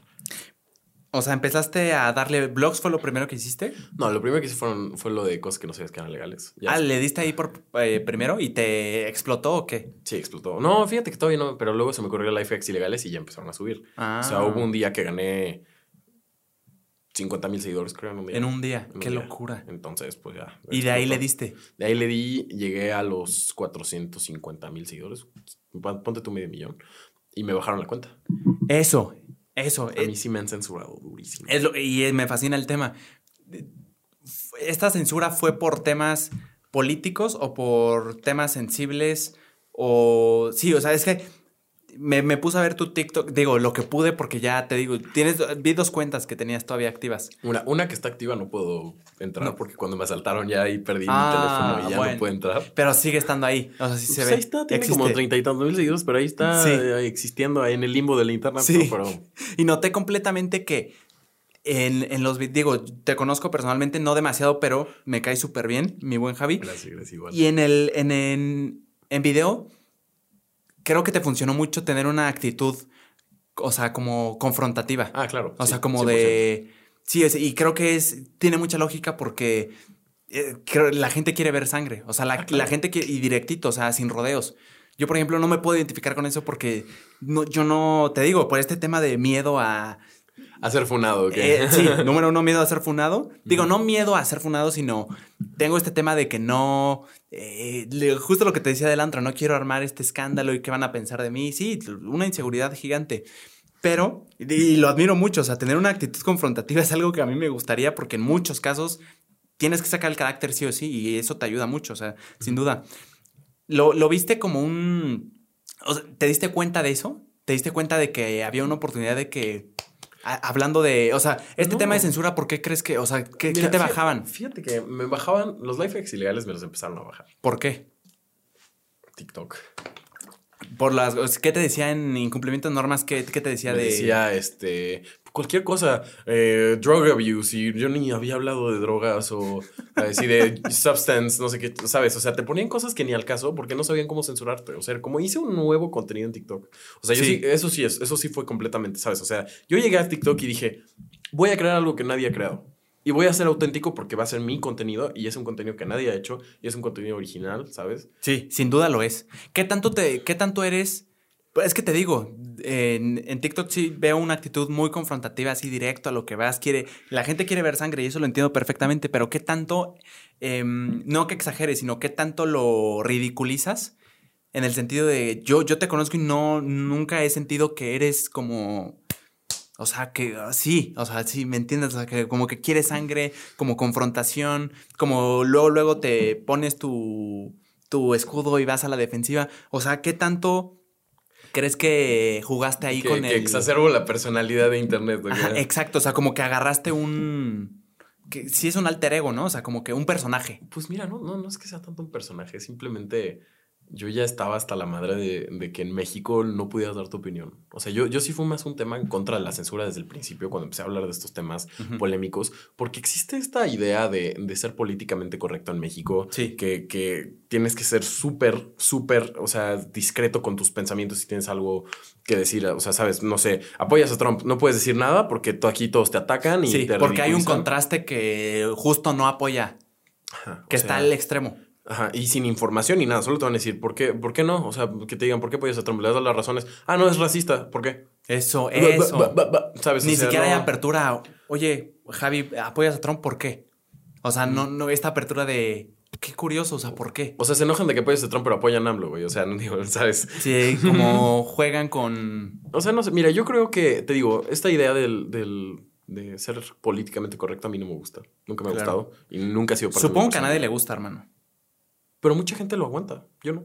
Es que lo aguantan porque no están en Lo aguantan porque. ¿No yo- crees? Mira, yo creo que mucha gente lo aguanta porque no tienen el valor de el decir. carácter. Ajá, el carácter ni el valor de decir, yo voy a decir una opinión polémica y qué. Es que requiere carácter, es justo lo que te digo. Yo, ¿por qué no lo hago por eso? Sí, o sea. O sea, necesitas tener un carácter y una sí, sí, sí. fortaleza mental para decir, no me interesa. O sea, cuando tú empezaste a hacer este tipo de contenido, ya sabías. Ya sabías que iba. ¿Que iba a ser si polémico? Ah, esto, claro, obvio. El, ponle tú, si ibas a rojo, lo azul iba a estar siempre, siempre contra. contra. Ah, claro, por supuesto, siempre, Claro, siempre. estuviste consciente. Siempre. Sí, Entonces, supe lo viste como una oportunidad de, ah, esto va a hacer enojar a la gente y va a haber mucha interacción y también voy a crear una comunidad de gente que piense como yo y que están hartos como Mira. yo del, de la corrección política. No, o sea, yo, yo- o sea, sí, lo, lo último que hiciste sí, pero ya de hacer, o sea, que yo hacía enojar a propósito a la gente, nunca fue el objetivo. O sea, Nunca nunca, el objetivo nunca fue crear polémica en un principio. Fue como un medio. Mm, No, fue- yo creo que... Algo que se tenía que era- hacer. Era, algo que pasó, ¿sabes? Eso. La polémica tú no la creas, la polémica la crea la comunidad. O sea, al final tú puedes decir lo que quieras y si no te pelan no hay polémica. Pero hay veces donde puedes, que ya, que ya te la sabes, o sea, como dijiste, al principio no era, pero ya luego lo puedes ver como una oportunidad de, ah, ya Ah, sí, sé, sí, no, por eso sí, esto, ya después dije, dije, mmm, este... No, y es algo totalmente. Eh, yo no lo veo mal. O sea, si sabes que. Bueno, eh, digo, en algún extremo estará mal. Bueno, claro. o sea, por tocar también- temas, no sé, o no saber. eh, sí, o sea, yo en- desde mi ignorancia de decir cosas que tal vez ni siquiera entiendo. Yo, por ejemplo, si empiezo a decir cosas de billetes y economía, voy a quedar como un estúpido y no me iría. Pero ya, ya- tú, tú que te pudiste ir por ciertos temas y la balanceaste perfectamente, en algún punto puedes decir, ya sé que esto va a generar, o sea, ya me la sé, ya me pasó esta vez, que no era mi intención, pero ahora ya sé que si hago o si me voy por acá, ya sé que esto va a suceder y se van a No, y escandalizar. hay comunidades le- durísimas, ¿eh? Hay Eso. comunidades súper, súper duras, así, no sé. O sea, hay, hay ciertos nichos de comunidades, o sea, no sé, en la comunidad trans hay, hay gente muy agresiva. Muy, muy agresiva. Sí, Sí, supongo que en... mu- Una vez tuve un debate con una persona trans Pu- Sí, per- perdón, ¿puedes pe- hacerle así tantito? y te Eso, digo, una vez gracias. tuve una- un debate con una persona trans Ajá. y se me vino, el, el- me cayó, se me vinieron los ángeles caídos, o sea, Ajá, no, no, no. o Con sea, todo. No, no, no, no sabes. Fue un- una polémica tremenda. Me amenazaron de muerte. O sea, sí hay ciertas comunidades muy tóxicas, pero a un nivel ya de que se quieren meter físicamente. De amenaza de muerte. Y en lo general, creo que con cualquier tema que sea, o sea, por ejemplo, de hacer- desde algo tan sencillo como un deporte, el fútbol. O sea, tú podrías decir, ay, qué chulada, el fútbol une, el fútbol, eh, es un- todos lo ven por el deporte, en realidad ahí se hacen, eh, justo ayer me salió en TikTok, no me acuerdo qué equipos y la verdad no me, no, yo, yo ni siquiera le voy, yo soy, ¿cómo le llaman a estos que les van a los equipos que todos? ¿Villamelón? Eso, yo soy un Villamelón, yo ni siquiera sé, pero sí, sí creo que ahí está, o me dicen que ahí está el jugador y no sé qué, yo digo, ah, ya lo voy a decir, ya que se cambie, ya lo voy al otro. Eh, sí, pero ayer estaba viendo un video y gente escupiendo, o sea, entre equipos, entonces se me hizo una locura pensar que hasta en una cosa tan fregona como un deporte podría haber una, mm, un roce tan, tan intenso. Ah, y como te digo, por creo que en cualquier tema que tenga opuestos, o sea, Ah, que claro, es no esto sé. o esto o Pero ni siquiera, ¿eh? O sea, ni siquiera necesitas eso. Mira, te voy a poner temas polémicos así rápido, así que te puedo decir feminismo. tú puedes decir lo que quieras. No, Feminismo es durísimo. Es un tema muy polémico en México. Este, ¿qué otro? El machismo, eh, todos los ismos en México son polémicos. Todo, todo lo que nadie le la gustaría hablar. política, AMLO contra este, la, La mafia política, del poder. sí. La religión. Las religiones también. Ah, también me han funado de la, la religión. Mira, yo soy ateo, Ajá. vengo de familia católica, pero yo, la- yo no creo en la Tú existencia de decidiste. Dios. Ajá. O sea, simplemente porque no tengo pruebas para decir existe, pero Sí, yo respeto muchísimo válido. la religión. No, sí, es completamente válido. Y creo que es, de verdad, eh, muchas veces, y yo, yo soy uno de esos, o sea, como que viví en una, y todavía vivo en una burbuja, en donde la escuela, o sea, como que no hay algo más que eso. Yo, yo sí soy, yo fui a escuela religiosa, Por entonces sí, sí, o sea, sí es una burbuja, hermano, o sea, porque...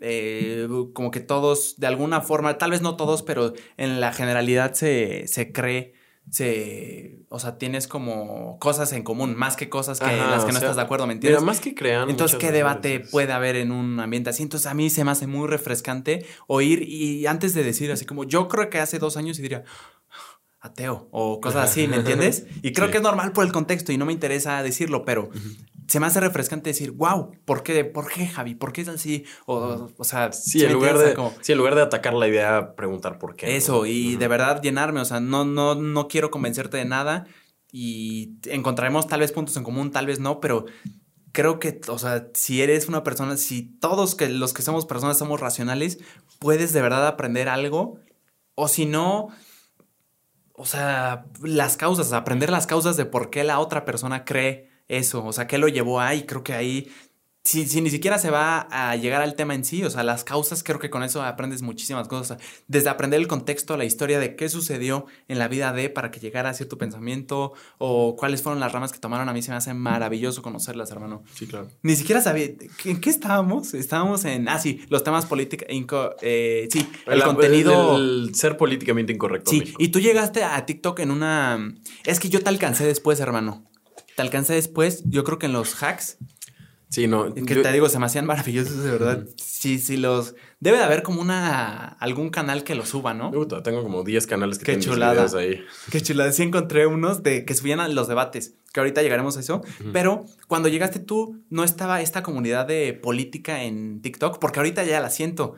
O sea, por ejemplo, no sé si conozcas o hayas visto contenido de Gerardo Vera. pues es mi amigo. Yo Me fascina. Crecimos así en TikTok, crecimos juntos. De verdad, ah, llegaste. Sí, sí, yo llegué y éramos una comunidad de. Que la tengo que decir un saludote a Gerardo Vera, me fascina.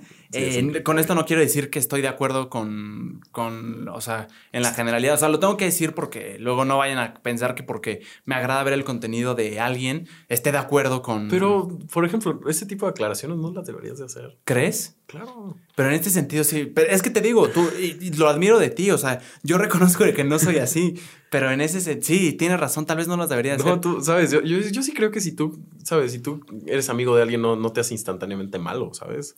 O sea, digo. No, ni siquiera es mi amigo, ni siquiera me conoce. No, por eso, pero que, que, tú admires a alguien no necesariamente, ¿sabes? Hace que, que admire sus ideas políticas. Eso, y ahí te va. Yo como me interesa tanto lo que la gente va a pensar, por eso lo tengo que aclarar. Como tú dices, yo estoy seguro de que puedo ver su contenido puedo decir, mm, no estoy de acuerdo, pero qué fregón que ya vi su punto de vista. Puedo decir, ah, eso, eso tiene razón. A mí me parece muy lógico y yo lo sé. Pero esa aclaración creo que viene del tema de la gente no y tengo que hacerlo saber por temas de inseguridad, de no sé qué, de miedo a lo, a lo que, van a que los demás digan de ti, ¿no? miedo a que te funen. Sí, miedo a la funa. no, y eso es duro, ¿eh? O sea, psicológicamente una funa, o sea, cuando tienes a, a, mí, a mí, a mí me ha pasado mil veces, pero ya, ya me Por eso, o sea, por eso te digo que admiro eso, hermano. O sea, te lo estoy haciendo ver como una fortaleza. La mía es una debilidad de tener que aclarar esto. Y sí, pues aclaro pues, que me gusta su contenido y eso no significa que pues sí, pero eso no te, no te hace débil. Simplemente yo creo que te es una diferente personalidad. Claro. Y al final, pues chance te hace más amigable con los demás, ¿sabes? Mm. Es como una manera de ser, sí, sin duda. Es muy interesante. no, no, es, no, es, técnicamente una debilidad, ¿sabes? Pero sí te digo, o sea. Ay, llegaste en ese tiempo, ¿va? Yo llegué en el tiempo de, de la política en TikTok. Pero cuando apenas estaba. Pues, así en Porque ahorita ya la veo muy ya consolidada, está ¿no? Sí, no, pues ya. Yo creo que Gerardo, de verdad, la última vez que chequé ya tenía como 600 mil seguidores, 500 mil por ahí. Y, y, me, y me. Creo que lo, le bajaron su cuenta o algo pasó porque empezó otra vez. Algo, sí, le, a él le bajaron la cuenta, pero creo que se la regresaron al final. ¿Ah, sí? ah, pues un saludote porque me parece fascinante. O sea, me gusta mucho lo que hace. Gerardo, Saludos, eh, Gerardo. Y eh, sí, digo, sí hay muchos, hay muchos que... Y, es, mira, él yo creo que sí es un muy buen creador de contenido. O sea, hay muy, muy buenos creadores de contenido de política ahorita en TikTok. Sí, y te digo, no, no, justo porque mi, mi For You page no es tanto de política, pero sí aparece, sin duda. Sí. Eh, sí, a ver, hay muchos, como dices tú. Pero me estaba diciendo por qué, digo, yo estoy de acuerdo contigo, pero ¿qué, qué lo hace un excelente creador de contenido? Yo creo que su contenido está muy bien informado, por ejemplo, o sea, él sí se pone a investigar mucho. Eso. sí da, o sea, digo así, hablando claro, sí, sí, da a veces opiniones este, muy conservadoras. Porque, por ejemplo, él es conservador. Yo, soy libertario. yo, yo sí soy libertario. Él es más libertario conservador, más por esa rama del conservadurismo en temas políticos. Sí. Pero eh, sí, te digo, o sea, yo, yo sí creo que crea muy buen contenido, da una opinión muy bien fundamentada. Eso. Y, pues sí. Y podrás, no, o sea, una persona que lo vea podrá no estar de acuerdo, pero es que es innegable que está esa, esa, que tiene argumentos, pues, o sea, no, no estoy diciendo yo pienso, o sea, dice yo pienso porque pa, pa, pa, pa, pa, pam, pa, pa, pam, y esto, y esto, y esto, y eso se me hace fascinante. Y sí, sí hay muchos creadores de contenido que, digo, no quiero decir nombres. Sí, no, no, es tanto, no es tanto un tema de... De miedo. no, no es, no es un tema de miedo, es un tema de no quiero quemar gente porque no están aquí para yo decirles las cosas. No, claro, y justo yo también por eso estoy hablando en lo general, no quiero... Sí, no, o sea, pero sí hay creadores de contenido que nada más hablan y no dan ninguna, ningún tipo de soporte a su opinión. Y por, no sé, o sea, por ejemplo, em, hay, hay muchas creadores, creadoras de contenido que dicen como, no, pues este, no, por ejemplo, ella, la de tener amigos gays, no te excusa la homofobia, tener mamá y hermana no te quita lo machito, el humor no es humor, si ofende a alguien más, aprende a respetar ya, o sea, ese tipo de cosas, ¿sabes? O sea, yo, yo la vi y nada, me cagué de risa, ¿sabes? O sea, pero ella sí se lo toma en serio, o sea, ella, ella cree que genuinamente el humor no es humor si ofende a alguien más, pero el humor siempre ofende. O sea, el, humor siempre va a ofender a alguien, si lo piensas. O sea, ¿tú crees que un chiste de Polo Polo, o sea, podría no ofender a alguien? O, ¿sabes? O sea, en general la comedia ofende. Y expone, ¿no? Claro, expone problemáticas sociales. Pero justo no puedes exponer una problemática social sin ofender a alguien. Sin ofender, a alguien. o sea, al final, es que muchas veces el problema de, de la ofensa es que es subjetiva. O sea, que yo puedo decir, no, pues fíjate que yo me siento ofendido porque tú traes audífonos negros y eso es racista. Y no tiene ningún sustento, pero en mi mente... El sustento es la opinión de otra persona. Exacto.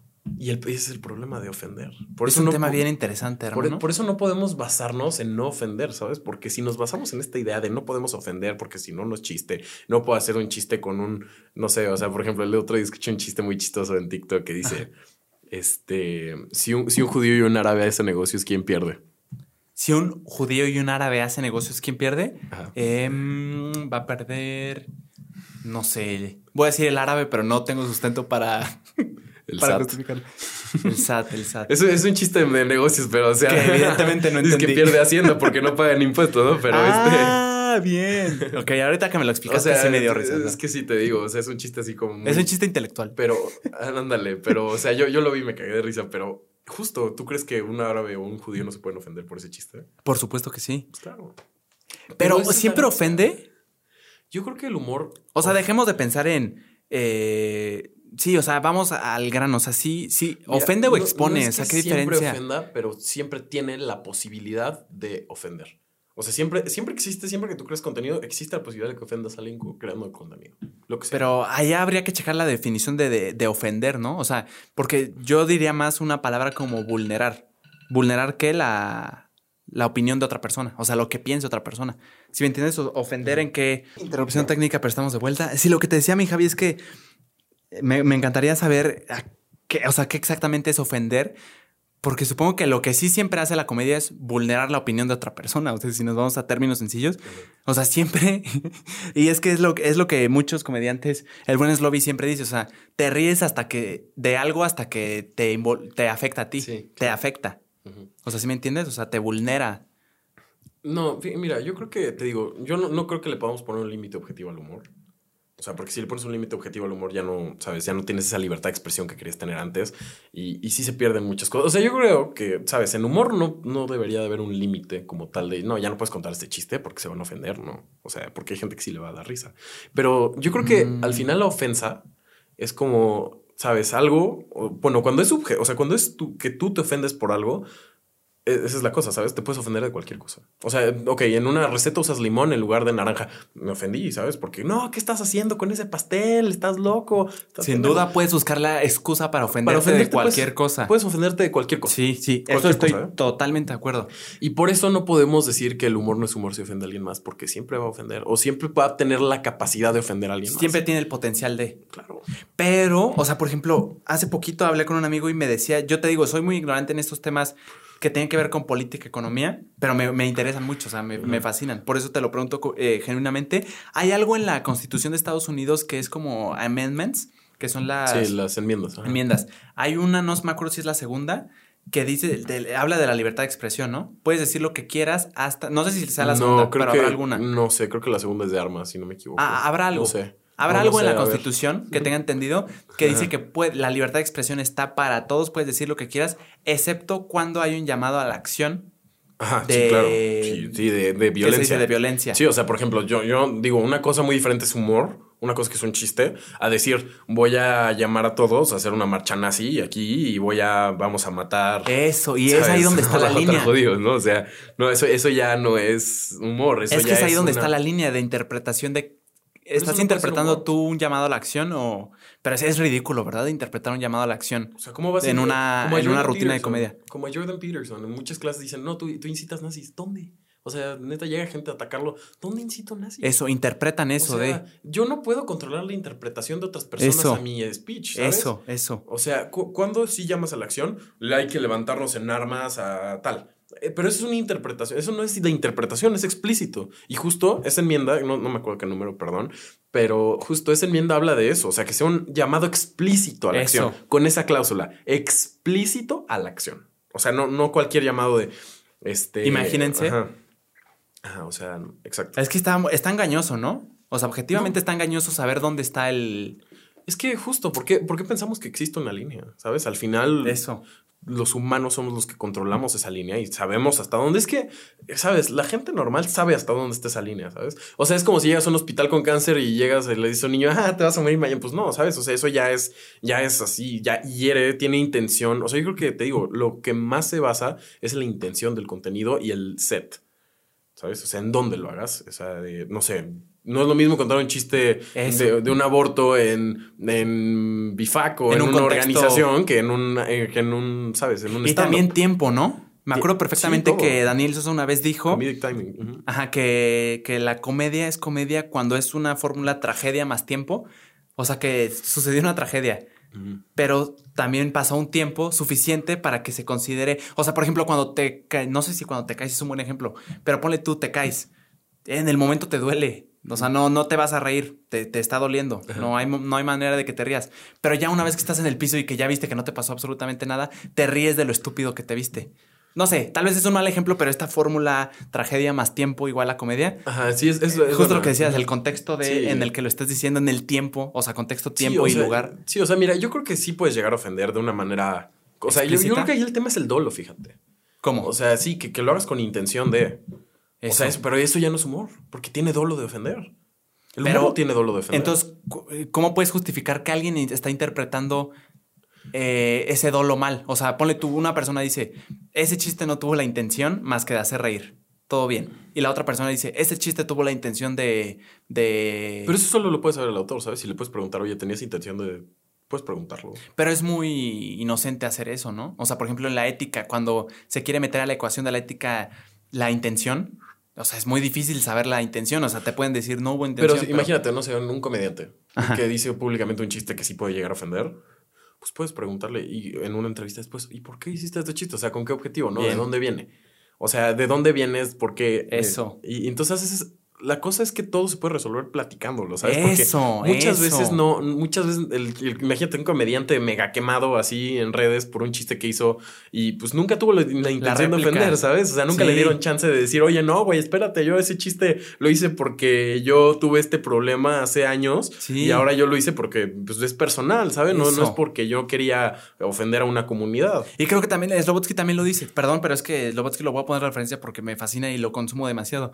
Dice que también eh, el tema está en qué tanta historia o detalle le das a la rutina para llegar a ese chiste que, que se puede malinterpretar, pero ya todo lo que está anterior, el contexto que le pusiste al chiste para dar el remate que puede ofender, ya está justificado en Estoy hablando en este contexto, estoy hablando de esta historia, ya te presenté a mis personajes, las causas fueron estas y pum, el remate. Ahora si cortas Ajá. todo eso de atrás y nada más pones el remate que ofende Per se, o sea, solito, es ahí donde está el problema. O sea, se, se da un contexto, es Sí. una rutina, no es un... Sí, no es, o sea, el humor es más complicado de lo que parece, o sea, créanme Muy que, complicado. que, o sea, el humor a veces, cuando tú quieres hacer un chiste, o sea, si vas a hacer un chiste, por ejemplo, el humor negro, que a veces no tiene contexto, o sea, es, es más complicado de lo que creen, hacer reír es difícil, o sea... Yo lo admiro, yo o sea, admiro a quien es- hace reír. Es un rollo. Yo cuando hacía así TikToks que eh, así eran chistosos para muchas personas, sí, jajaja, pero muchas veces era como de, güey, ¿qué te pasa, pendejo? ¿Qué, qué- qué haces? Eres un imbécil, ¿sabes?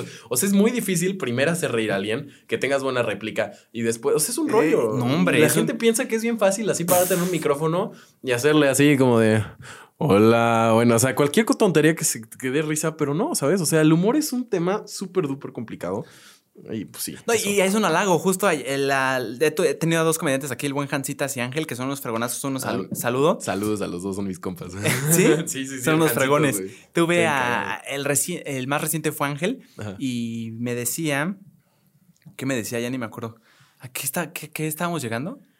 ¿A qué? ¿Qué? ¿Lo del humor o qué? Sí, estaba hablando del humor. Ay, no me acuerdo. ¿Humor perdón. negro o qué? Se me pasó Ángel, te iba a echar una floresota, pero no me acuerdo. Bueno, vamos a regresar. Estábamos hablando, mi Javi, de, ajá, llegaste en este punto donde apenas estaba floreciendo, ¿verdad? O ni siquiera estaba floreciendo. No había esto. una comunidad de TikTok así bien...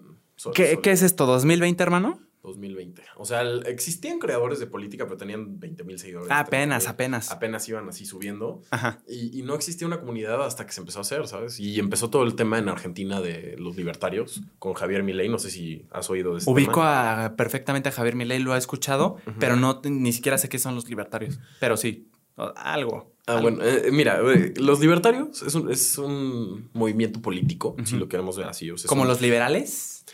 Tienen sus traducido a- Mira, Ok, maravilla. Mira, lo voy a explicar de una manera que todo se entiende. No sé si puedas poner un cuadrito aquí. Pero bueno, en- hay un cuadrito aquí que se divide en cuatro segmentos, ¿ok? Es este. Ay, mejor se los enseño. Déjame, Venga, eh. me late. Pero con lo que quieres decir es que Argentina ya está, los creadores de Argentina políticos ya estaban en popa, Abier- ya estaba abierto en popa ahí. No, digo, no sé si se alcanza a ver, pero es este. Es un. Es un- échamelo y yo lo... ¿Qué? Eso, para que se, es más fácil que se enfoque acá, hermano. Órale. Sí, tú dale. Órale. Bueno, pues como pueden ver en ese cuadrito, este. Sí, tenemos cuatro segmentos. O sea, el primer segmento es. Pero recuérdenlo bien porque me voy a volver a sentar. El primer segmento es autoritario de derecha, que en ese, en ese- en tipos de gobierno autoritarios de derecha podemos ver este, las monarquías, podemos ver cualquier sistema con mucho control sobre las personas. O sea, acuérdense que el autoritarismo es cuánto influye el gobierno en la vida de alguien, ¿no? ¿El autoritarismo? El autoritarismo es en cuánto puede influir el gobierno, ¿no? Y abajo está el libertarianismo, ¿no? Entonces, abajo está en lo que menos, o sea, la menos, la menor incidencia que puede tener el gobierno en la vida de una persona. ¿Y el poder está en? No, o sea, no, no es de poder, es un tema, bueno, sí, o sea, es un tema de control sobre la vida del individuo. Y en el libertad, ¿se llama libertarismo? libertarianismo, es que es libertarianismo. libertarianism, ajá. Ajá. El libertarianismo, el Eh, bueno, creo que, creo que en español es libertarismo o algo así, o sea, pero... No sé, pero mejor, si te lo sabes en inglés, mejor dilo en inglés. El, digo, lo- los términos, ¿no? Y se empezó a hablar en inglés y ya de la nada se van todos porque nadie entiende. Pero, eh, eh, eh, perdón, lo que te quería preguntar es, ¿el control en el autoritarismo está claro? ¿Está en una persona? ¿Qué tanto control ajá, tiene el gobierno ¿qué sobre tanto la control población? tiene la- el, el- el gobierno sobre una población? Sobre una población. Y en Y el libertarianismo, Es lo opuesto. Es lo ¿El control que está en la menos- población? No, no, no, es lo que menos puede tener de inferencia en la vida del individuo el gobierno. pero existe el gobierno. Depende. O sea, Ah. si estamos ya en, en, ¿En el extremo? en el extremo, podemos encontrar el, an- el anarcocapitalismo. Y ahí ya no hay un gobierno. ¿Qui- ¿Quién, quién dirige o nadie dirige? Nadie dirige. O sea, no hay, no hay una. Pues no es que nadie dirija, ¿sabes? O sea, simplemente no hay una autoridad.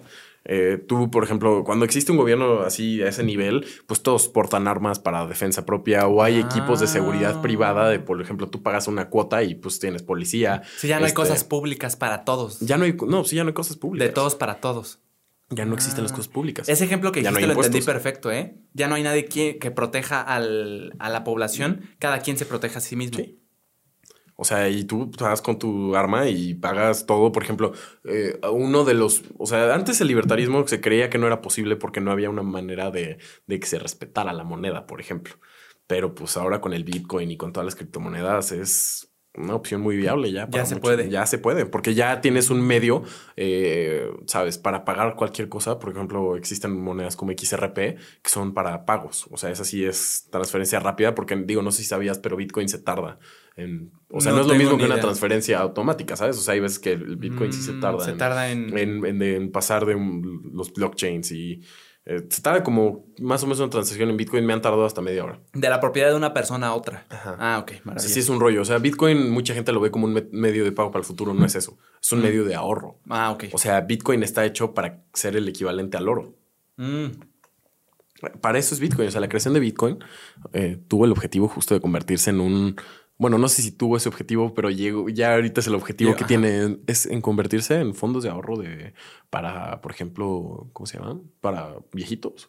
Así de que llegan ¿no? y ahí Jubi- pues, su de fondo- jubilación. fondos de jubilación, ándale. Ajá, o sea que llegan y pues, lo pongo en Bitcoin y ahí mi dinero va a seguir creciendo. ¿Y no se estanca? ¿Cómo? O sea, no es susceptible a la. No, no sé. A ver. Es. Voy a dejar de usar palabras que creo que entiendo. Es. O sea, es como lo, lo que platicamos de la inflación. ¿Le afecta la, la inflación? No.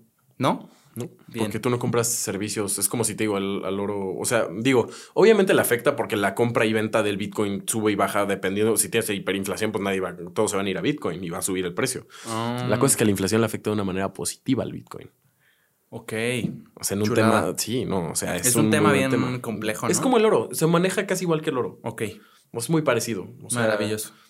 Y creo que el índice de correlación entre el oro y, Es similar. ¿no? Eh, no, no es como, es, un, es una correlación como del treinta y tantos por ciento, pero no es tanto, porque justo la gente cuando, o sea, sabes, vende oro, pues muchas veces compra Bitcoin ya. O sea, Bitcoin, si tú hubieras comprado en 2015 20 mil pesos de Bitcoin, ahorita tendrías más de un millón de pesos. Eso es lo que dicen. Sí que sí. Yo compré Bitcoin mucho antes. Yo compré Bitcoin porque a mí de chiquito me gustaba meterme en la Deep Web y así. Ajá. Y, y, pues compré Bitcoin mucho antes. Digo, yo no vendí cuando vale lo que ahorita, un millón. O sea, yo vendí eh, en 2000. Ah, mucho antes de que 18, llegara el pico. Cuando llegó a 100 mil pesos vendí. Mm, O sea, digo. que tiene te- lógica, o sea. O sea, sí, yo no, yo no vi eso. No, no lo. Ajá. Sí, sí, exacto. Pero sí, te digo. es el tema. Mi Javi, entonces. Literal, hemos he estado, hemos estado volviendo a este tema y nos desviamos y está. Eso, eso- eso es una señal de una tremenda conversación que estamos teniendo, hermano.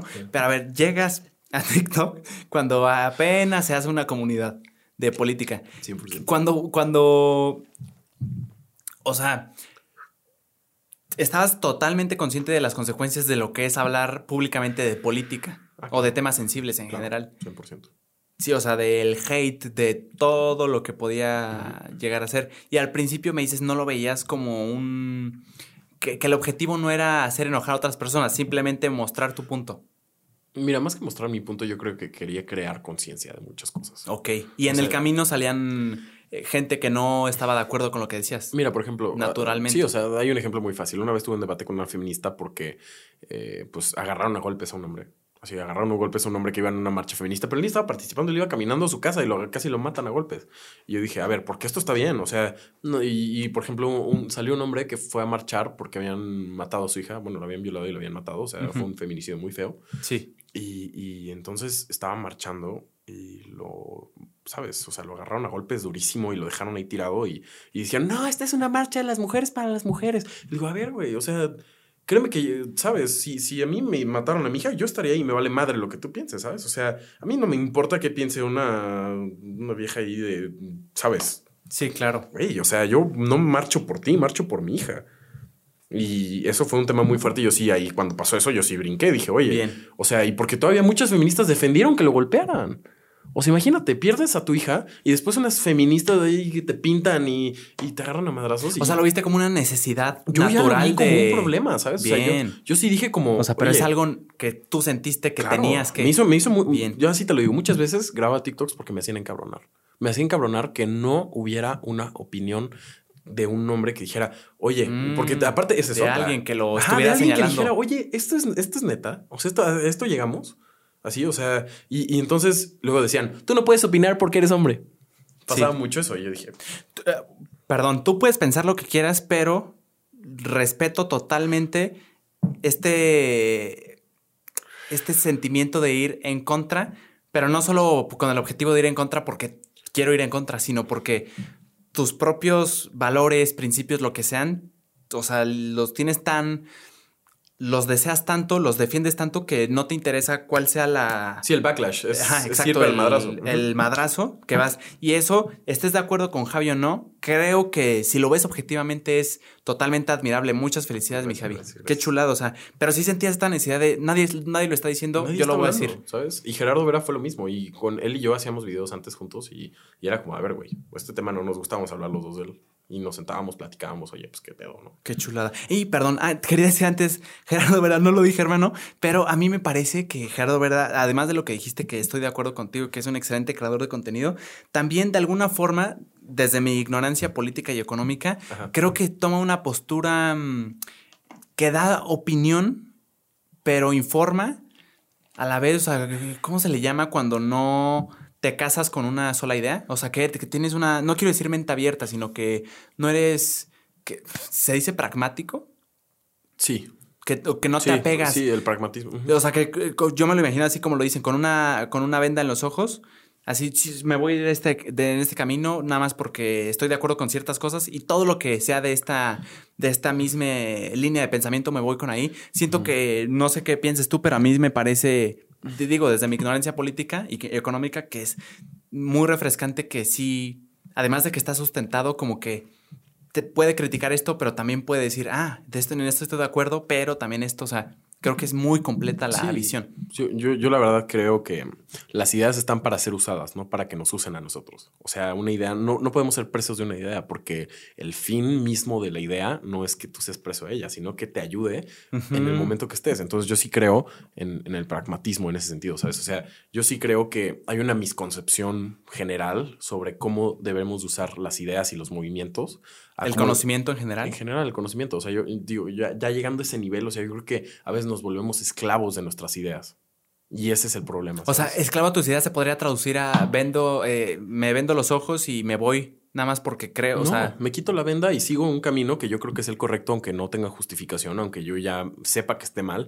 Yo lo Mm. sigo por mera convicción y porque quiero. ah, bien. Eso. O sea, yo, ¿Qué- ¿Cómo se le llamaría eso, hermano? ¿Sabes? pues es lo opuesto al pragmatismo, no sé, qué, no sé qué sea. Bien, yo también estaba idealismo. buscando justo. Idealismo. Sigo la idea en sí. I- Idealismo puro. O sea, yo tengo esta idea y no me vas a quitar. O sea, no importa qué. no importa que me digas así, bien. sepa que eso. Sí, y supongo que eso lleva, ese, ese tipo de, de pensamiento llega a no ni siquiera desear saber cuál es tu. cuáles son tus causas de por qué piensas eso o qué, qué es exactamente lo que piensas. Como que de alguna forma eh, tomar esa actitud te puede cegar, ¿no? O sea, de. Yo, yo creo que más que cegarte te involuciona. Porque hay una diferencia entre el Homo sapiens y el Homo sapiens sapiens, ¿sabes? Sí. Ya, ya no es. eh, Antes era el hombre que pensaba. Ese Ajá. es un hombre que piensa. Un hombre que piensa lo que piensa es alguien que ya, ¿sabes? Eso, Ya esa, me una- encanta esa, yo lo vi en filosofía, me voló la cabeza cuando lo... Sí, o sea, que saber es conocer que conoces. Sí, o sea. O sea, estar consciente, un animal no está consciente. Sí, un- no animal no- piensa. No sé si conozca, no, no, bueno, sí conoce sensiblemente. conoce, ¿verdad? Eso. Sí, o sea, conoce sensiblemente. pero el humano conoce y sabe. O Sí, sea, conoce que conoce. superiores. O sea, el- el- la diferencia entre un animal y un ser humano es que nosotros tenemos facultades superiores. Qué chulada. Que afectividad, ¿te acuerdas de todo eso? No sé Sí, si lo viste en y, filosofía. y no me interesa verme como estúpido porque ya lo dije. O sea, a mí yo vengo con una duda genuina. Ajá, entonces se sentaban y...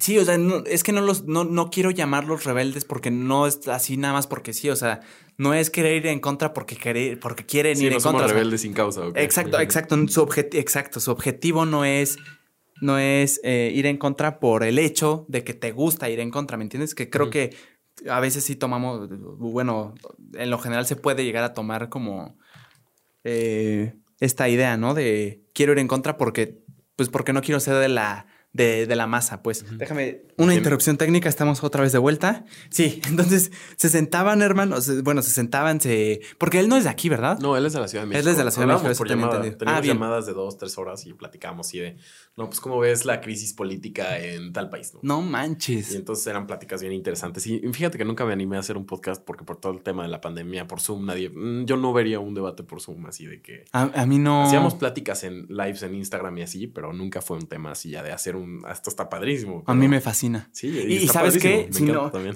lo dice, gracias, lo dice un. Ay, no me acuerdo quién lo decía. cabrón. Es que de verdad consumo mucho el podcast. Roberto Martínez, La Cotorriza, todos los que Ajá. te puedas imaginar, seguro lo he visto. Pero, ajá, uno en específico, perdón, no me acuerdo, es eh, que decía que muchas veces le ofrecen a invitados muy pesados, a artistas o, o gente que realmente admira y quiere hablar con ella, pero que la única opción es eh, que sea en Zoom, en línea. Y me identifico mucho con que no es lo mismo. O sea, si hablas con la persona y puedes rebotar buenas ideas y, y se puede editar bien y el audio puede estar bien, pero no es lo mismo estar, o sea, en cuerpo. O sea, ¿me entiendes? Yo mismo. preferiría transportarme si en algún momento se necesita, literal, a- y aparte está divertido, la, la mera aventura de ir, Sí. pero literal para estar cara, Sí, a cara. cara cara. Es una chulada. Pero eh, sí, tú me decías que se sentaban, hablaban por llamada, que eso debe- creo que es algo raro. O sea, ¿qué, ¿a qué persona le gusta el hecho de hablar por política, de hablar por política, hablar de política nada más porque le gusta? O sea, es algo extraño, ¿no? Pues no, fíjate. Sí, nos, genuinamente nos gusta y A ustedes. nos encanta. Pero no me refiero a la mayoría. Pues hay menos mucha gente que habla de otras cosas, ¿no? O sea, muchos en México les encanta el fútbol. Tienes razón. fútbol. O sea, todos tenemos un tema. Todos tienen un tema, ¿verdad? Todos, hay un tema. A mí me gusta la economía, me gustan las finanzas, me gusta emprenderlo, todo el tema de criptomonedas, NFTs. O sea, todos esos temas me encantan. Y yo hablo con las personas que les gustan Que les gusta, sí, los claro. mismos intereses que yo. Porque, Tienes algo en común. O sea, y, y digo, no es que no me lleve con personas que no tengan nada que ver con No. esto, pero de hecho al revés, fíjate. Muchas, muchas personas con las que me llevaba eh, tienen intereses opuestos a mí. O completamente opuestos. O ideas opuestas O sea, también. ándale, ideas opuestas, más que intereses opuestos. Por ejemplo, eh, Perdón, te voy a volver a molestar. ¿Le puedes girar de aquí nada más, literal? No, pero hacia tu boca. ¿así? Ahí mero. Ahí estás perfecto. Este. He molestado a Javi como unas. Esta es la 15. No, pues que ya, ¿qué hago, güey? Nada, no sé, ya me voy, nada. Pero sí te digo, o sea, ¿Que te gusta rodearte de personas que piensen diferente en completamente cosa? opuesto a mí. O sea, digo, no quiero mencionar el nombre, pero ten- tengo una amiga que estaba en el bloque negro. ¿Qué es eso? Es como la parte más radical del feminismo en México. No sabía. Sí, las que así destruyen cosas así, eh, a ese nivel. ¿Pero qué? ¿Es una comunidad o es.? Es, eh, una, com- es, una, es un ¿Cómo se nicho le de llama? comunidad. Ok. Es como el extremismo, ¿sabes? O sea, no quiero hablar mucho de ese tema, pero es como el extremismo en el tema de las feministas. Y, y pues sí, yo me llevaba con ella una gran amistad. Gran amistad, platicábamos muchísimo, rebotábamos ideas. Había mucho flow, pues, o sea. Ahí había, sí. O sea, me explico, o sea, había flow en la conversación. No, podíamos hablar dos días. ¿Cuándo crees que eso pasa? Porque es muy común que lo que la regla general sea, piensas diferente a mí, voy a intentar eh, hacer, convencerte de que no es así y que mi idea tiene más sustento que la tuya. O sea, ¿cuándo crees? ¿Qué, qué tiene que pasar entre esas dos personas, entre las, las cabezas de esas dos personas que están hablando de cosas que no están de acuerdo? ¿Cómo puede haber una... ¿Cómo puedes tener una conversación sana sin volverlo, sin tornarlo una Un debate. intención de... No, deja un debate, la intención de, de convencer. Mira, yo creo de que. probar. Yo creo que llega un punto que tienes puntos de vista tan opuestos que sabes que no vas a poder convencer a la otra Y ya ni persona. tienes interés. Entonces ya dejas de intentar convencer a la otra persona y encontrar puntos en común. Por Pero- ejemplo, ella me decía, eh, la pena de muerte debería ser completamente válida para este, asesinos y violadores. Yo dije, estoy completamente de acuerdo. Y eso, es un, eso va en contra de los principios libertarios, ¿eh? O sea, está completamente en contra de la pena de muerte y de cualquier acción que el gobierno tenga para Sí, porque el gobierno la decide en ese caso, ¿no? pues digo, ya depende qué nivel de libertario estés, pero en general sí. En general. Sí, Ajá. este, pero yo, o sea, yo sí creo que, por ejemplo, si, si, digo, Dios no quiera, ¿no? Pero si algún día llegara a tener hijas y violan a mi hija, yo sí mataría a la persona que lo hizo. Y yo creo que muchos en esta situación dirían exactamente lo mismo que yo diría, ¿sabes? Y no, me, y no debería ser juzgado por matar a alguien que destruyó la vida de mi hija. De esa manera y, de, y físicamente, o sea, sabes, privó de su libertad a mi hija por cierto mo- momento de tiempo y le hizo tales cosas. ¿Por qué no deberíamos de eliminar a esas personas de la sociedad? Ay, sí, no sé. ¿eh? Digo, el, el chiste no es meterte en. Pero sí, no, en esa sí creo que no estoy ¿No estás de acuerdo, en la pero pena ni de siquiera muerte? sabes qué. No es que no quiero definirlo así, pero no. O sea, yo creo que no. Pero sí, no. Yo creo que no, pero ni siquiera creo estar preparado como para. Sí, o sea, yo lo tengo esa convicción, se podría decir, pero no. Sinceramente, creo que muchos de los que podemos llegar a pensar cosas no están bien. O sea, no la tengo bien pensada. O sea, ¿me entiendes? Sí, o sea, obvia- Eh, obviamente pero tiene ese- sus cosas. O sea, mira, el, mi tema. No, y me gusta decirlo porque, o sea, no, no es que no quiera opinar, no es que me dé miedo opinar, sino que no. Si no tienes el sustento para opinar, pues, o sea, no tienes el, el conocimiento previo, la investigación, todo para decir, no, pues esto. Pero estoy en un debate porque tampoco es que sea ciego, pero no.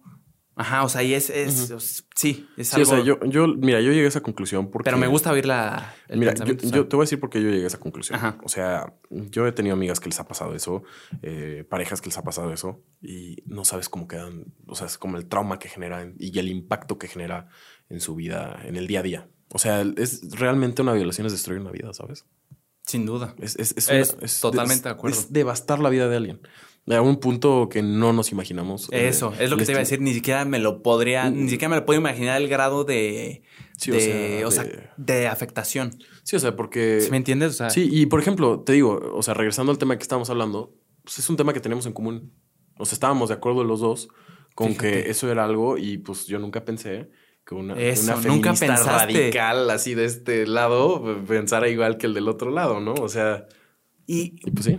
Y justo lo que te preguntaba, ¿qué actitud viste, o sea, dices que ya hay un punto en el que tú sabes que por meras conceptos o nociones que tienen de definiciones de cosas o que parten desde un origen que ya, desde el origen ya está un poco diferente. O sea, creo que lo natural sí es pensar, no hay manera de que tengamos algo en común. ¿Qué actitud debes de tener para que estés abierto a, o sea, llegar a ese punto en el que digas, ah, sí, eso que acabas de decir yo también lo pienso, ¿eh?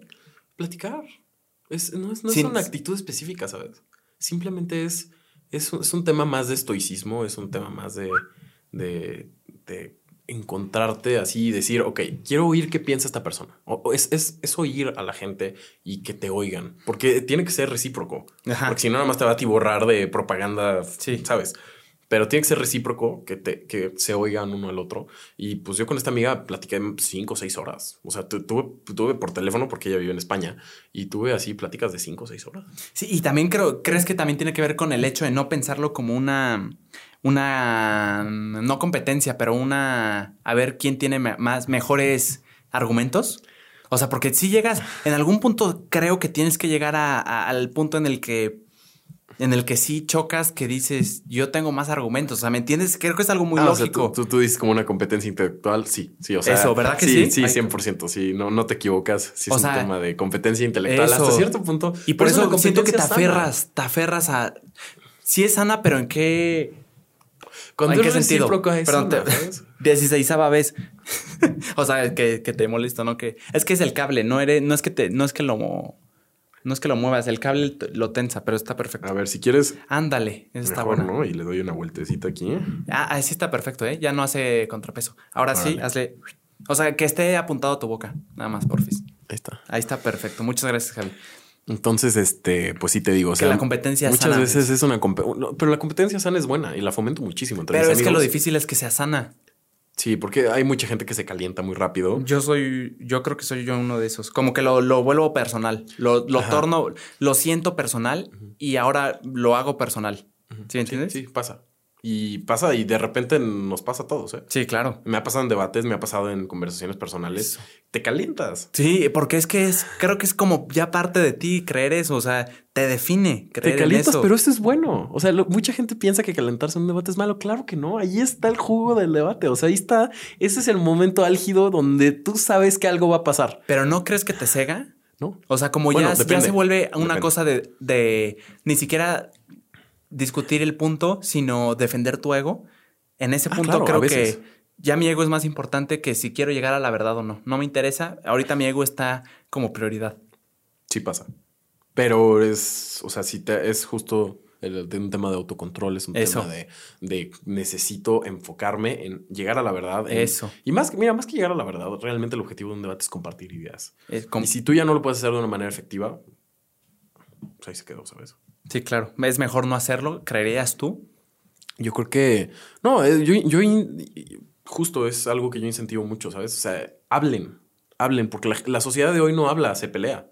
Solo escupe cosas. O sea, todos los hombres son malos. Este, o, llegan los panafrescos o alguno de esos güeyes y llega a dar otra opinión muy polémica del otro lado que sí son machistas. Y que van a generalizar, ¿no? Sí, exacto. E, esa es otra. Todos, o sea, pasan muchas falacias de falsa generalización aquí, ¿no? Eso. Y ese es el problema del Internet, que todos son anuncios. O sea, hablamos como mercadólogos en Internet. Ya llegamos a un punto donde hablamos como si nosotros fuéramos los dueños y únicos de la verdad. de la verdad. Y, y, pues eso también está mal. O sea, ya no estamos abiertos al debate, ya no estamos abiertos a compartir ideas. Estamos cerrados en lo que nosotros creemos y nos montamos en nuestro macho y decimos esto es lo real. Te chingas. Sí. Y también Estoy totalmente de acuerdo, mi Javi, y también creo que a veces el contexto donde estás ni siquiera quiere que se debata, ni siquiera quiere que se, por ejemplo, yo lo conté hace, no me acuerdo con quién, pero hace un par de podcasts, en la escuela donde estaba, en alguna escuela de las que estuve, eh, ubicas los Moons, esto, un modelo de las Naciones Unidas que se hacen en las escuelas que se me hace una cosa fenomenal. O sea, muy eh, y yo decía que en muchos casos esta es mera opinión mía, y sí estoy totalmente de acuerdo. Se discutían cosas que son problemáticas reales, pero que las sientes muy lejanas. O sea, cosas que pasan en otros países que ni siquiera tienes idea, que son importantes, obviamente, pero como que no están cerca de ti y siento que a estudiantes como que no lo tienen tan cercano, entonces no genera el mismo interés que hablar de temas actuales como los que, este, o sea, de temas sensibles, pero Sí, que son actuales, Como el carajo. 53% de pobres en México. Eh, Pero, pero pobreza, feminismo, o sea, tantos temas que son actuales, que sí son sensibles, pero que son actuales. Y a mí me pasó que en esa escuela no, yo lo propuse, o sea, pero en buena onda, ni siquiera con un, con un espíritu de, sí, vamos a hacerlo y vamos a hacer aquí una postura, ni siquiera con posturas, o sea, que se abra un, y se puede, ¿eh? yo estoy consciente de que en los mundos cada escuela puede tener como un, ¿cómo se dice? Ay, ¿Cómo se? Como una, voy a decir delegación, como tema, una, ¿o qué? par- ajá, exacto, Ajá. como una mesa de un tema extra que tú quieras que identifique a esa escuela por hacerlo. Ok. Entonces yo sabía de eso y yo y tres personas y yo, tres colegas, tres estudiantes, fuimos y mm, propusimos así de, podemos hacer un comité, un comité de... de- Digo, nosotros íbamos a temas sensibles, o sea, que se hablara de feminismo, de todos estos temas que son actuales, o sea, eso es innegable, que están cerca a nosotros Claro. Y ni siquiera ponerlo, o sea, pues como es un debate, caray, o sea, con una persona que tenga, que piensa así y otra persona que piensa así. Sí, claro. No. ¿Por qué? No ¿Por sé. no? Pero evidentemente parece que es, no se quieren exponer. Sí me lo dijeron, el coordinador me dijo, eh, no, el colegio no se quiere exponer a... Sí, no, ¿A y, qué? y- No y- y saben. así era todo. O sea, digo, en la escuela que íbamos, así fue muchas de nuestras clases, ¿sabes? O sea, imagínate un ateo en clase de teología. Eran debates diario. O sea, era un debate con. No me el- tocó, fíjate. Broma. tocó. Pero sí me, con- sí me tocó que, que dijeran así como de hace años. eh, sí. Llegó un punto hasta que fue grosero el profesor. ¿Sí? Digo, digo, a mí no me da miedo decirlo. A mí me, me expulsaron de en la última semana antes del COVID por unos temas que pasaron ahí. Ese nombre es el, el- el nombre de la escuela lo voy a porque. Yo, yo no tengo temas, ¿sabes? Este, pero está bien.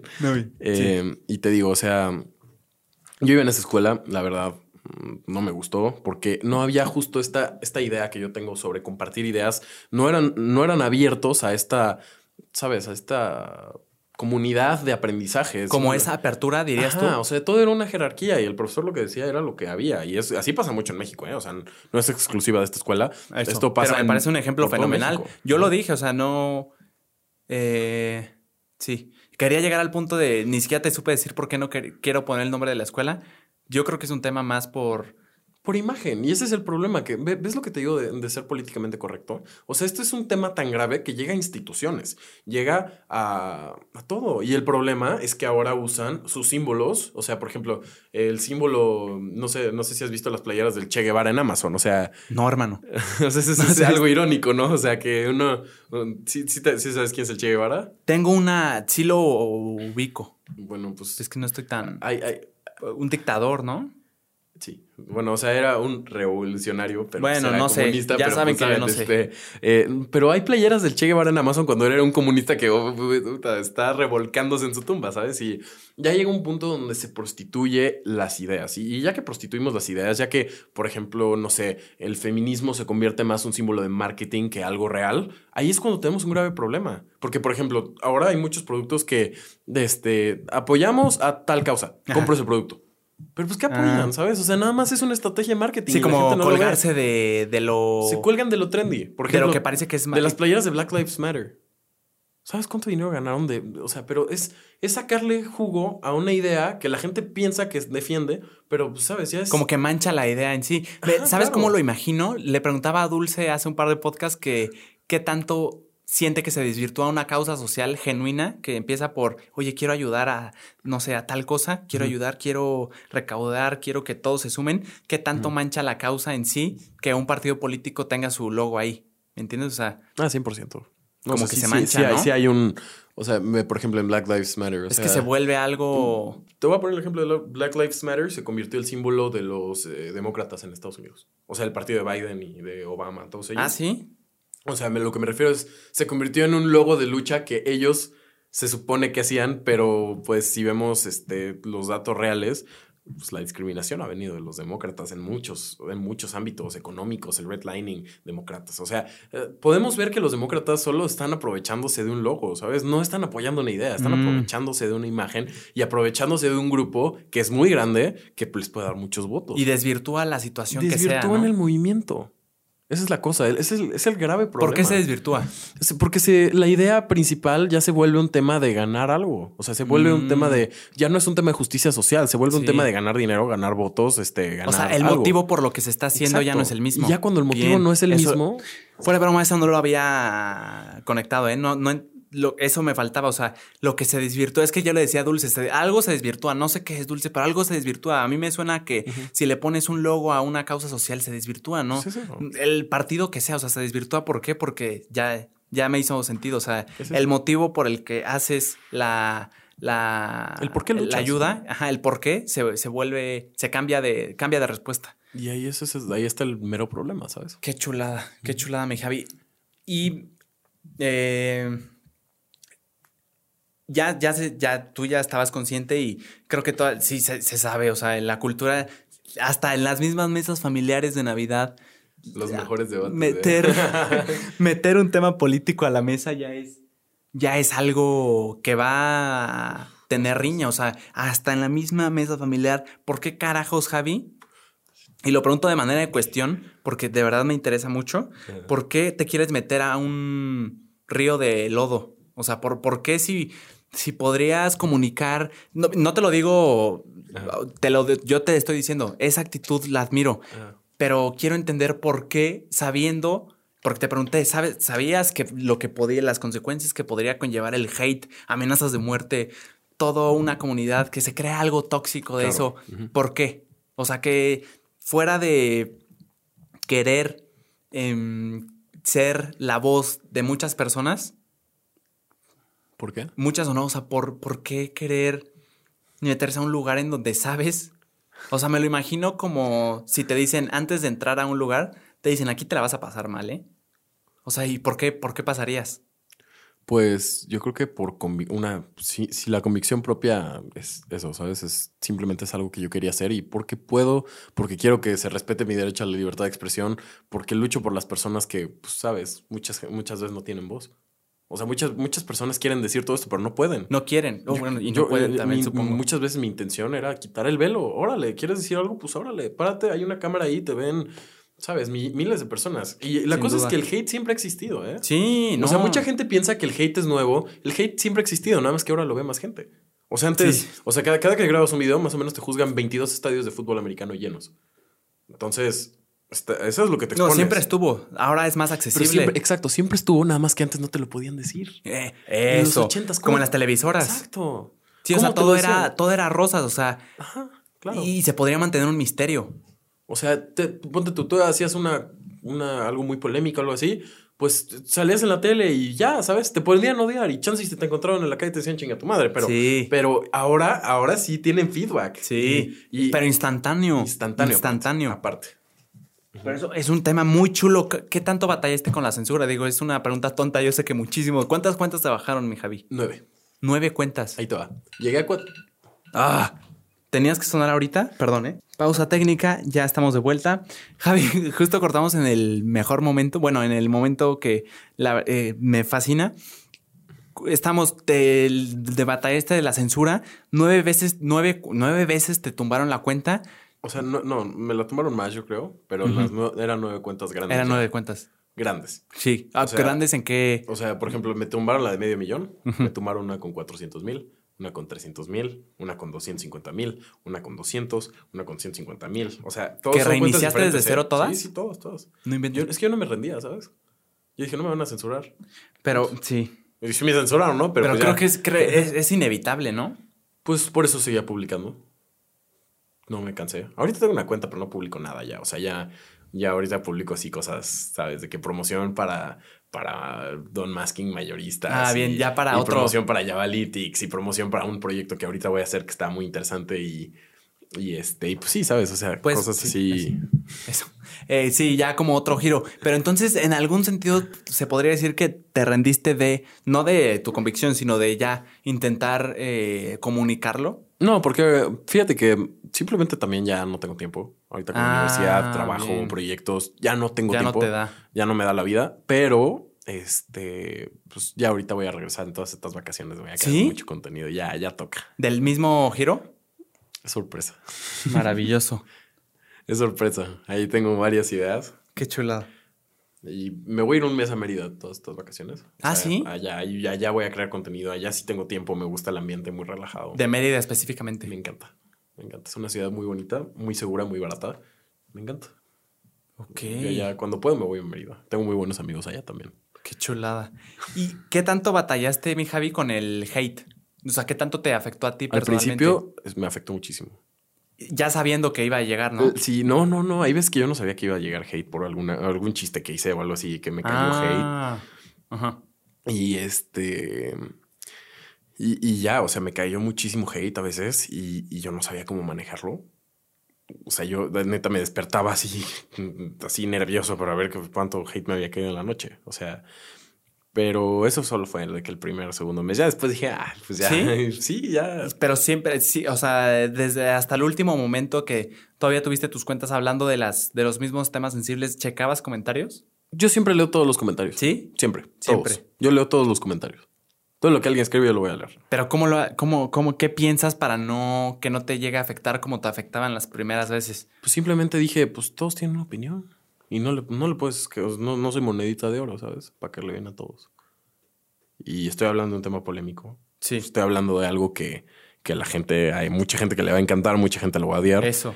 Y yo sé que mis opiniones son a veces muy divisivas. O sea, o es, o te encanta o lo odias. Eso. Entonces yo dije, pues mira, por tantos comentarios hate hay tantos de, de amor. Entonces estoy haciendo algo bien, ¿no? Sí. O sea, hay gente que te apoya muchísimo, que eres un crack, que no sé qué. Y hay gente que te odio y te quiero matar, ¿no? Y O para sea, lo opuesto es lo mismo. O sea, para, para, sí, para, sí, exacto. Para los que piensan de la manera opuesta, les va igual. O sea, te aman a ti, odian la otra idea, pero hay otros que aman la idea y te odian a ti. O sea, creo que es natural. O Mira, sea, cu- cuando ya tienes muchos seguidores, ya llega un punto que se pelean entre ellos. eso. Y justo ahí va mi pregunta. ¿Qué tanto crees que se hizo de, como tú dices, tocas temas que dividen, que son polémicos y es natural en ellos? Porque pues Bueno, o sea, no son tanto temas que dividen, la gente se divide sola, ¿no? O sea, la gente llega a la conclusión Eso. de que es algo que no quieren Ajá, compartir y no quieren Exacto, platicar un- y se dividen. Sí, es un tema que escandaliza a la gente. Que, que está, que escandaliza a la gente.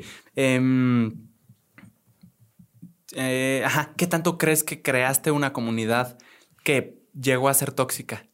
O sea, ¿crees que Ah, sí, sí, fíjate que sí llegó un punto donde sí mis seguidores eran algo tóxicos, Eso. pero no todos. O sea, otra Claro. vez, es como, es como, no puedes desacreditar todo el movimiento feminista porque hay un grupo agresivo y porque hay un grupo radical. No Exacto. puedes desacreditar todos los seguidores de alguien Exacto. porque muchos de ellos son buenos y quieren debatir. Eso, y seguro los pocos escandalizan más de la Ah, mayoría que es silenciosa, sí. ¿me entiendes? Sí, claro.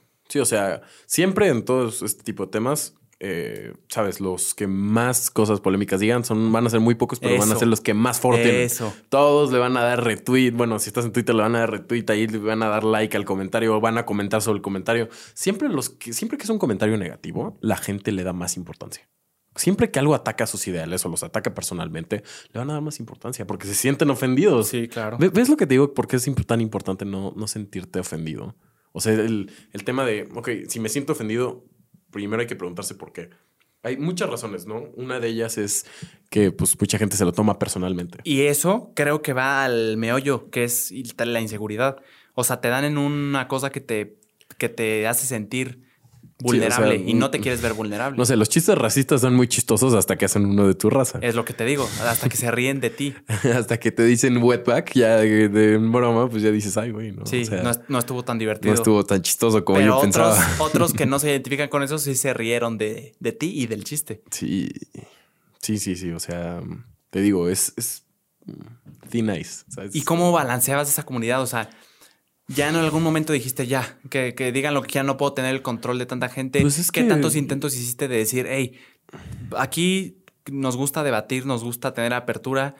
Yo, no- yo nunca le ordené nada a mis seguidores. No, o yo sea, nunca no dijiste, puedo. no le vayan a mandar mensaje a. por yo le favor". dije, yo les pedí, oigan, si yo les recomiendo o les pido que no lo hagan, pero si lo quieren hacer, no hay nada que yo pueda hacer para Ah, bien. O sea, yo, yo como libertario, yo no puedo hacer un, volverme un autoritario en cámara, ¿sabes? Así de, no, tú no puedes decir esto, tú no puedes decir esto, tú tienes que hacer esto. Ah. Yo no puedo darle órdenes a alguien que me sigue, porque me va a dejar de seguir y me va a decir, vete a la chingada, yo no quiero seguir tus órdenes, güey. Y yo no quiero darle órdenes porque yo no me creo en una posición para decirle, tú no puedes hacer esto. Eso, es la contradicción a lo que pensarías. Exacto, yo, o sea, yo creo que si- si tú piensas en algo, tienes que ser firme en tus ideales y tienes que ser congruente. La congruencia es súper importante. Como piensas, actúas.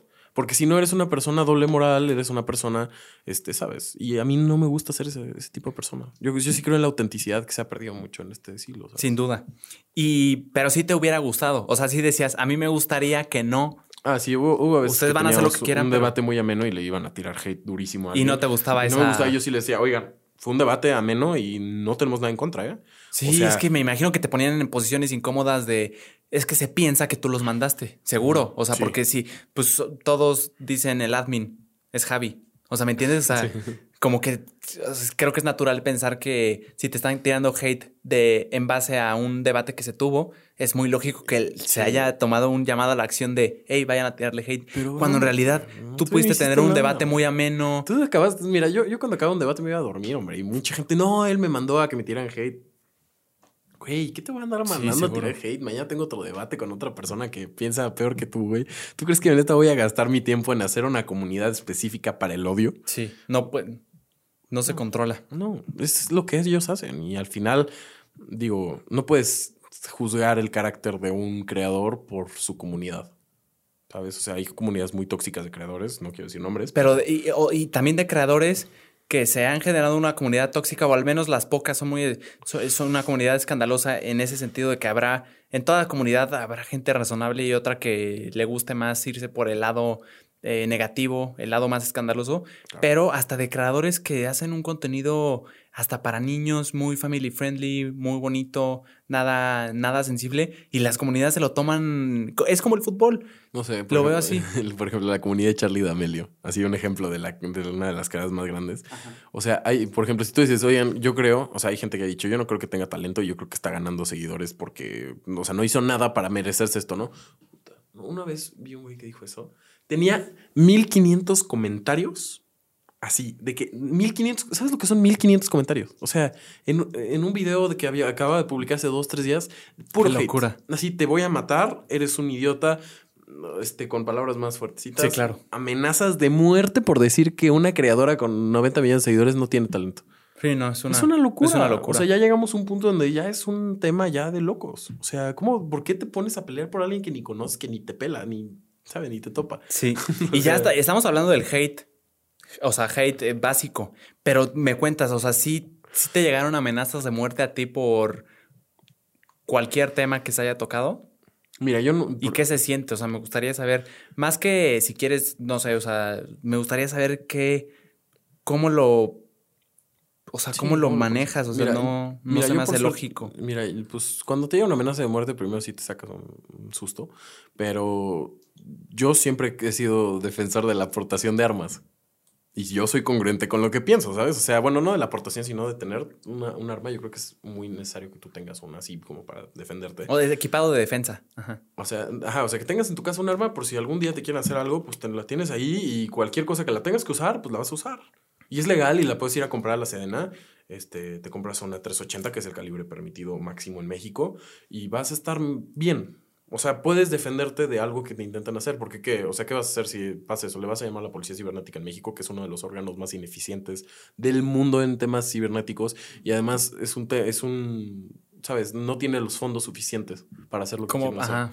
O sea, porque el fondo público lo de- destinan a hacer estadios de béisbol y, y aeropuertos chafas en Quinto de la Fregada, en lugar Mm. de invertir en seguridad eh, cibernética, que eso es ahorita el tema más fuerte, ahorita las estafas. Sí, o- como que la prioridad está en otro. Pero eso está mal, ¿sabes? O sea, yo sí creo que debería de haber una fuerte policía cibernética en México porque en México se trafica muchísima, eh, no, no quiero decir el término porque te van a bajar el video, pero infantil. Ah, bien. Sí, eso se, se trafica muchísimo en México y Mm. no hay nadie que haga nada.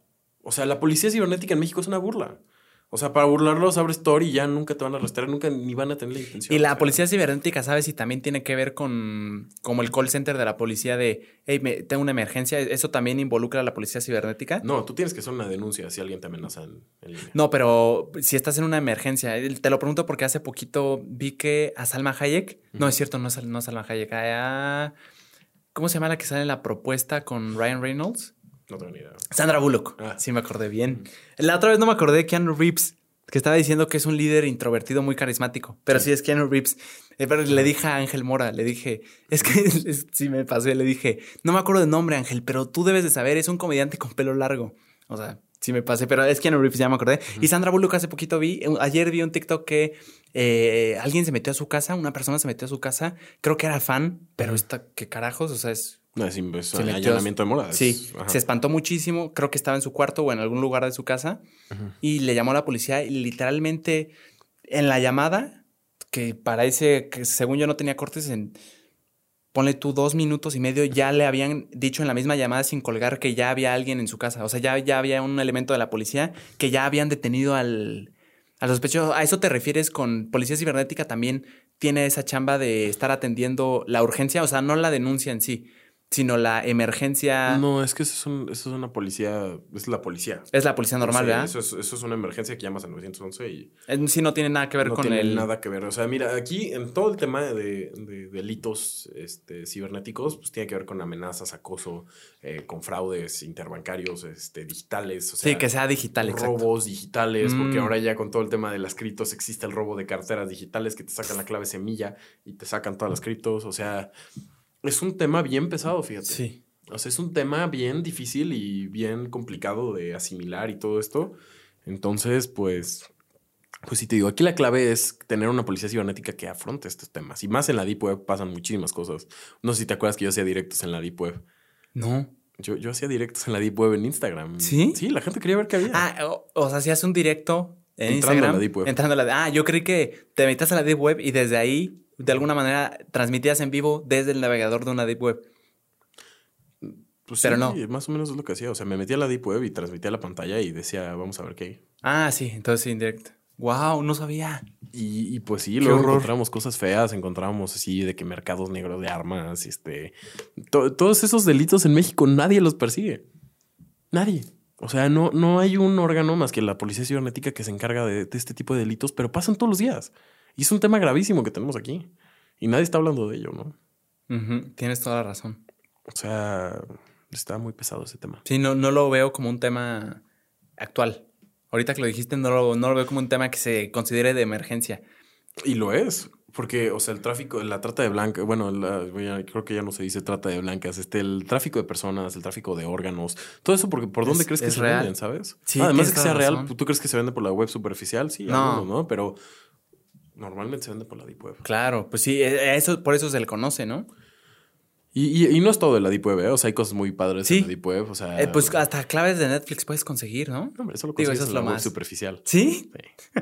Sí, o sea, todo el tema de hacking así de cuentas y ese tipo de cosas en la web superficial. Pero es mucho más fácil la- ya que estás ahí, ¿no? No es cierto. ¿No? No, y te las cobran. Te venden cuentas de Netflix autopagables, cuentas de Spotify autopagables. Pero eso es en la web superficial, hombre. Mm. O sea, por ejemplo, lo ¿Pero que- a qué te refieres con cosas bonitas que hay en la Deep Web? pues no sé, por ejemplo, hay un sitio de apuestas en cripto de ajedrez. Y O sea, le apuestas a, a un... A, a otra un- persona. ¿Que está jugando en vivo? Sí. Ah. Blitz de ajedrez entre dos personas y todo está hecho para que no pueda hacer trampa y apuestan y, y ahí hay chat de voz para justo que no se reconozcan por la cara, porque sí es un tema de la Deep Web, la anonimidad. Y, y, pues sí, o sea, Ah. existe ese tema. Existen cosas muy interesantes en la Deep Web que mucha gente no conoce. O sea, la, la Deep, la Deep Web tiene una imagen horrible. Todos piensan que es, Ya con el nombre. es el inframundo, este, pero Es que decir qué es lo que no se ve del internet, ya te imaginas todo este tipo de cosas que sí las hay. Pero es que realmente muchas, o sea, muchas de las cosas en la Deep Web son muy aburridas. O sea, son bases de datos de empresas, las tienen ahí, este, páginas gubernamentales. Por ejemplo, una página muy padre de, de la Deep Web es Wikileaks. Ah, que ahí como filtran archivos Filtran- y... Sí.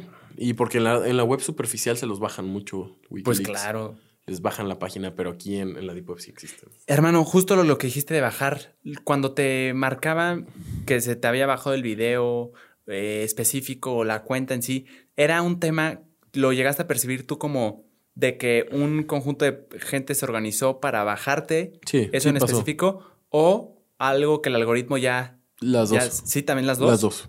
Sí, o sea, hay veces que TikTok me bajaba los videos automáticos. Hablé con uno de TikTok y me dijo, no, pues este, eh, no, pues ya no hay forma de que tú publiques, no queremos tu contenido en la plataforma. Eso. Yo quería llegar a eso, sí, sí. Sí, sí tuvo. sí Yo tuvo creí que era la gente, literalmente, pero No, sí. también, no, sí. lo- Los, grupos de odio sí te reportan. También. Y, sí- y sí es fácil bajarlo, ¿no? Sí, pues O sea- con- yo creo que con 100 reportes te bajan un video. Sí, y en un periodo de tiempo corto que todos lo hacen como se, orga- se organizan literal.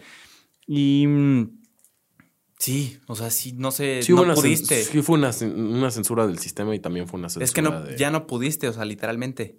Sí, Más no, que ya no quisiste. Publicaba ya y me bajan la cuenta. Literal. O sea, ah, vas a ver, voy a- vamos a hacer el experimento después de este video. Este, bueno, de- después de este podcast. Voy, a- voy a grabar un video de política y quiero que veas cuánto se tarda en que me lo bajen. Por favor. O sea, digo. O sea, es como si ya hubiera una especie de lista negra, o sea, de... Ah, sí existe una lista negra de TikTok. Y muchos creadores no saben esto, pero sí existe una lista negra en TikTok de creadores que no son bienvenidos para nada en la ¿De plataforma. verdad? Claro. O sea, que el algoritmo... sea, esto no es algo público.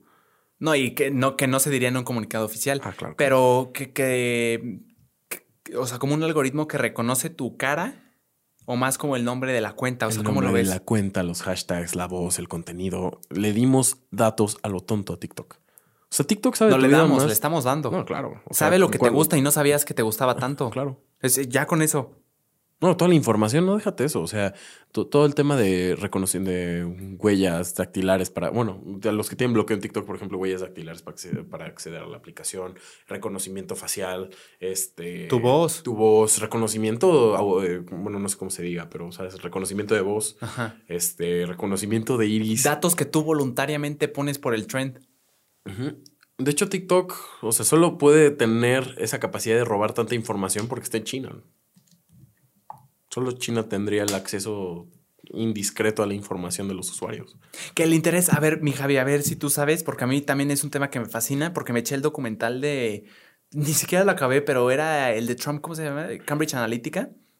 Que fue todo este, ni siquiera, como escándalo de que, esa información que se recaba, que es muy valiosa, se entiende, es muy valiosa porque con ella puedes moldear o conseguir algo comercial con esa información, ¿no? O sea, por ejemplo, en este caso, no tengo ni idea si es real o no, pero eh, que en una campaña política puedas saber si una persona está segura o no de su... O sea, con todo el cúmulo de información, saber si una persona, qué, ta- qué tan seguro, saber qué tan segura está una persona de su decisión que va a poner en la casilla cuando el día que vaya a votar, que se usa esa información para eh, hacer comerciales, hacer eh, publicidad o mandar esa publicidad específicamente a esas personas y hecha específicamente para esas personas que están indecisas en... Ajá. O sea, es para, o sea, es por eso que es tan valiosa la información, ¿no? Por moldear Sí. de alguna forma la decisiones. Es que yo creo que ya llega un punto que todavía es más arriba que eso, ya es más un tema de moldear el pensamiento de las personas. O sea, ya es un tema de no solo voy a controlar lo que quieres, voy a controlar lo que el proceso de decisión para llegar a lo que quieres. Y ya cuando llegamos a ese nivel ya es control mental, ¿sabes? O Sí, hasta ya- cambiar convicciones, ¿no? Ya, ya es cambiar, pero justo mm, los partidos políticos, digo, no sé si viste una serie que se llama House of Cards. No, pero sé que es muy famosa. Bueno, en esa serie dicen, nosotros no vamos a buscar ganar por mucho la elección, o sea, no vamos a buscar convencer al 100% del público. Vamos a convencer a los indecisos, lo- justo lo que tú decías, Justo. es convencer a los únicos que les- sí les podemos cambiar la mente. Porque hay mucho potencial de que se cambie. Claro. O sea, puedes hacer publicidad para los que ya están seguros de la otra y puedes convencer a un par, pero los que no están seguros es ahí donde puedes atacar el. O sea, donde puedes darle. Interrupción técnica, pero estamos de regreso. Mi Javi, te quería. eh, eh, sí, ahorita que estamos hablando de los debates, evidentemente es una locura. Me metí a ver un debate que ni siquiera creo que lo subiste tú, no sé qué cuenta era, ni siquiera me acuerdo. Hay como varias que los resuben y tenía un- o sea, una cantidad que decía, no puede ser que un debate de 55 minutos tenga 48.550 y algo vistas y decía, ¿qué carajo? O sea, ¿por qué la gente, sí entiendo, es muy entretenido, pero ¿por qué la gente, qué, qué fregón que la gente esté interesada en ver un debate? Eh, Y a esto voy con que en algún punto viste hacer debates como más que, más que por el hecho en sí de debatir y de llegar a conocer la verdad o llegar a, a encontrar puntos comunes entre las dos partes, más como un espectáculo, que es Sí, totalmente válido sí, porque claro.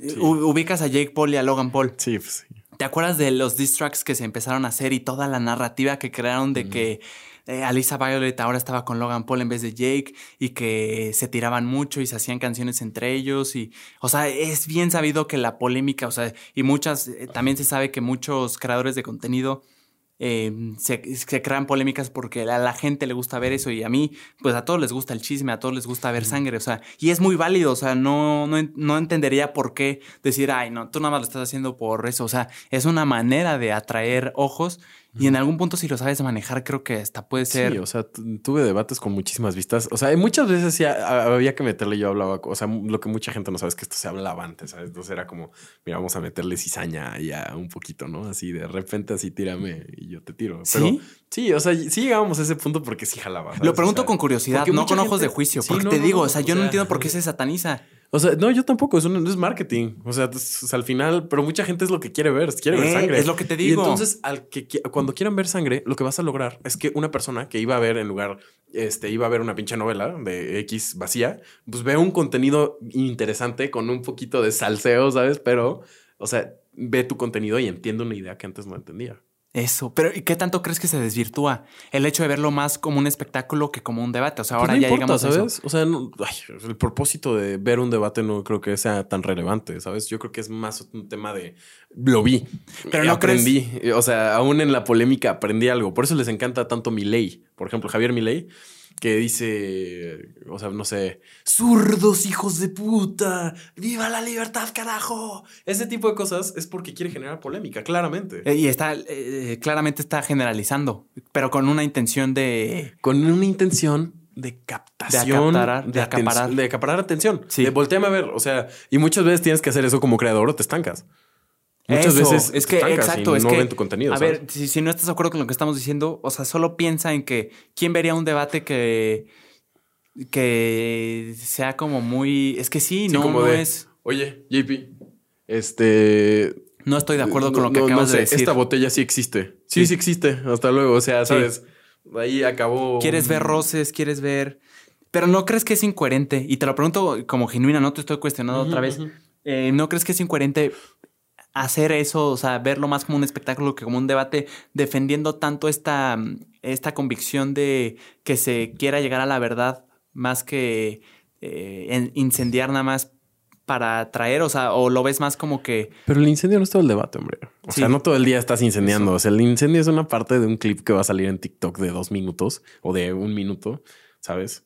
O sea, que, que no es el, eh, ¿sabes? Yo, yo creo que todos los caminos llegan a Roma. O sea, yo creo que puedes llegar a la verdad de varias maneras. Eso. Y muchas veces a la juventud tienes que encontrar la manera de atraerlos. Porque no te pelan. Tienes un punto, ¿eh? O sea, sí tienes razón. O sea, sí llega un punto en el que sí es como muy incendiario porque me dio risa. De hecho, esta es la primera vez que volteo a ver la, la libertad donde te preguntas, pero solo lo voy a hacer porque es que aquí tengo un tema de que a mí se me hace un podcast muy exitoso cuando la conversión, la conversación fluye tan bien que ni siquiera veo las preguntas. Pero aquí no quiero leer una pregunta, quiero leer.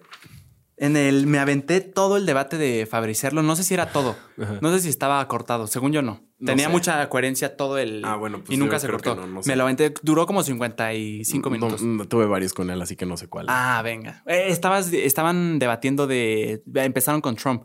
Ah, sí. O sea, es, eh, querías tú Ajá, llegar al sí, meollo me de acuerdo por qué. Ay, ni siquiera me acuerdo la posición de cada quien, pero era de Eh, Trump él, y de la eh, política. O sea, él, yo lo único que, el único debate, mira, yo creo que Trump fue un buen presidente en general. ah, sí. Entonces eso era, el que lo había no, no, no. satanizado. Favorizarlo era el que decía que era buen presidente, pero, Ah. o sea, yo, yo digo, así que sea bueno, ¿sabes? O sea, él creía que, perdón, me equivoqué, él creía que era bueno, pero yo le dije, no, es normal, ¿sabes? No, fue, un Mm. peor- no fue el peor presidente, pero yo le dije, ¿por qué no justificas por qué dices que fue bueno? Pero Fabricelo y yo ya traíamos mucho pique, o sea, para dar un, contexto, había mucho pique porque había hablado muy mal de México y eso sí me hizo encabronar. Eh, eso sí lo, lo vi. Soy mexicano, ¿para qué? Sí. ¿Para comer? ¿Para qué dijo? Para comer chilaquiles todos los días. Ahora bien, ¿no lo Y ves ahí- igual eso que hizo él? Que la verdad yo la primera vez que lo vi, tengo que ser sincero, no me, no me enojé, o sea, no, no lo vi como algo malo porque lo, lo quise ver con los ojos de justo lo que dijiste, es él quiere incendiar. No, no, no humor, Ah, ok, o no humor sea- porque tampoco es como, ay, qué chistoso, o sea, porque no le vi, o sea, no, no digo que es algo chistoso, sino que lo vi como con una intención de querer incendiar por, como por escandalizar o para troll. ver la reacción. Era un troll. Eh, ah, exacto, Sí, exactamente. mira, yo no lo veo, ¿sabes? O sea, y después publicó un video que dijo que todos los mexicanos éramos simios, que, o sea... Ah, esa ya no me- Sí, escaló. O sea, no crees que esto se quedó ahí. O sea, ese Ah, fue bien. el primero. Ok. Y escaló y dijo, no, son unos simios y no sé qué. Entonces, pues yo también le tiré y dije, órale, pues ahí te va, ¿no? O sea... es fácil agarrarse de ahí, ¿no? Porque Ajá, o sea... cualquier mexicano se va, eh, se va, o sea, Ah, lo sí. tienes de tu lado. Ah, el sí, que, el o que sea, lo rebata lo tienes que, de tu creo que lado. el día siguiente tenía 130 mil seguidores más en un día. ¿Él? Yo. Ah, tú. En un día. Sí, porque como que te convertiste justo con la, como con la intención de ser el que no dice las cosas, el que dice las cosas que los otros no quieren. Justo creo que agarrarte y aparte es algo, se puede ver como algo noble, o sea, es él, el mexicano que está defendiendo Sí, a sí, todos, sí. a todos los mexicanos, no importa lo mucho. que creas, lo que... Y de ahí, o sea, sí, eh, con él específicamente no, o sea, no, no es que eh, quiera hablar específicamente de él, pero sí es el que me puse Javi Rodríguez Debates porque no lo encontré en, en, En Instagram. Instagram. No Sí, lo encontré no, porque es que vi, me acuerdo que tú tiraban. lo subías. Ah, te los tiraba. Me los tiraban. O sea, sí fue unas. A mí me han censurado. Digo, Creí que aquí- los habías eliminado tú. Muchos. Fabrizio me pidió que eliminara. Ah, bien, ok. O sea, sí, sí llegó un punto que sí me pidió, me dijo borrarlo. Y este, y, y de hecho yo, o sea, digo, cabe, cabe aclarar que yo también le dije, oye, borra este porque yo estaba, o sea, yo, yo estaba de vacaciones en la peda y, y pues yo estaba pedo, güey. Cuando Sí, estábamos claro. en ese y le dije, a ver, güey, antes de empezar este debate y todo, o sea, yo ya era por más desmadre. Estoy pedísimo en un hotel en Los Cabos, güey, o sea, ¿sabes? Y- Sí, es a puro show. Sí, Ahí- eso sí era show así de platicar. Pero está entretenido, ¿estás de acuerdo que Ah, sí, o a sea, la gente le encanta? No, yo sí, pero yo le dije, mira. a mí me encanta, pues. Sí, no, o sea, y le dije bórralo por más un tema de, ¿sabes? No quiero que esa sea mi imagen. Sí, todos los porque como Porque te verías incoherente. Ajá, o sea, sí, no. y Entonces dije, mira, borra eso Sí. porque no es mi contenido, pero. No, y es válido, es válido. Y entonces él me dijo, sí, pero borra este, por favor, te lo ruego, güey. Fue un buen intercambio. Sí, no. O sea, encontraron ahí dos intereses. Sí, ya.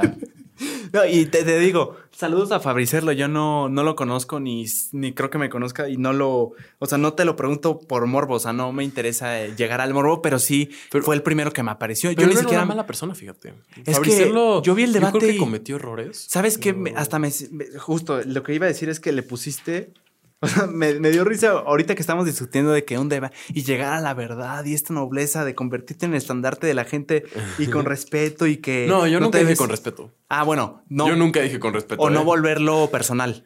Ajá, no, yo, yo sí te dije, aquí sí hay veces que se, te calientas y. Eso dijiste, sí, sin duda. Pero sí dijiste no volverlo. No volverlo. personal, sí, que el debate, o sea, que la Eso. idea fundamental no se vuelve personal. Eso. Me dio risa porque estamos discutiendo de eso y, y tal. No, no, te, no es que te quiera exponer ni nada. o sea, Javis, no, hombre.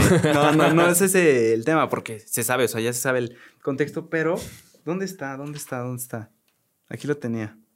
Ah, sí, literal. Es que me, me dio mucha risa porque. Y aparte, lo estoy diciendo y no es, no es exponer a Javi porque se está diciendo, ya se tiene este contexto Ya, de que en algún punto los, los debates sí se hacía como, hey, tírame, hey. Sí, o sea, sí había una planeación Y por atrás de eso, la por eso me dio sí, risa. sí, ya que lo dijiste, me sentí totalmente con el derecho de que llegó a un, ri- a un ridículo de llamar en un debate, que cuando dices debate la gente puede pensar justo en lo que dijiste, una copita con agua o con vino y Javi, no estoy de acuerdo con eso que acabas de decir. Ah, llegar a ridiculizarlo como llamar a tu interlocutor mongol, zángano, pendejo y decirle condescendientemente chaparrito. Me dio mucha risa cuando le dijiste, a ver, chaparrito. Corrígelo, no. chaparrito. No, no, no, es que, es que mira, sí, obviamente hay cizaña atrás, hombre, o sea. Pero planeada. Pero Fabri- no, fíjate, con Fabricerlo sí fue personal, así sí fue un tema ya de. Ah, sí. Sí, es que sí nos calentamos mucho los dos, pero ya luego nos relajamos y ya platicamos y todo ya sin tema.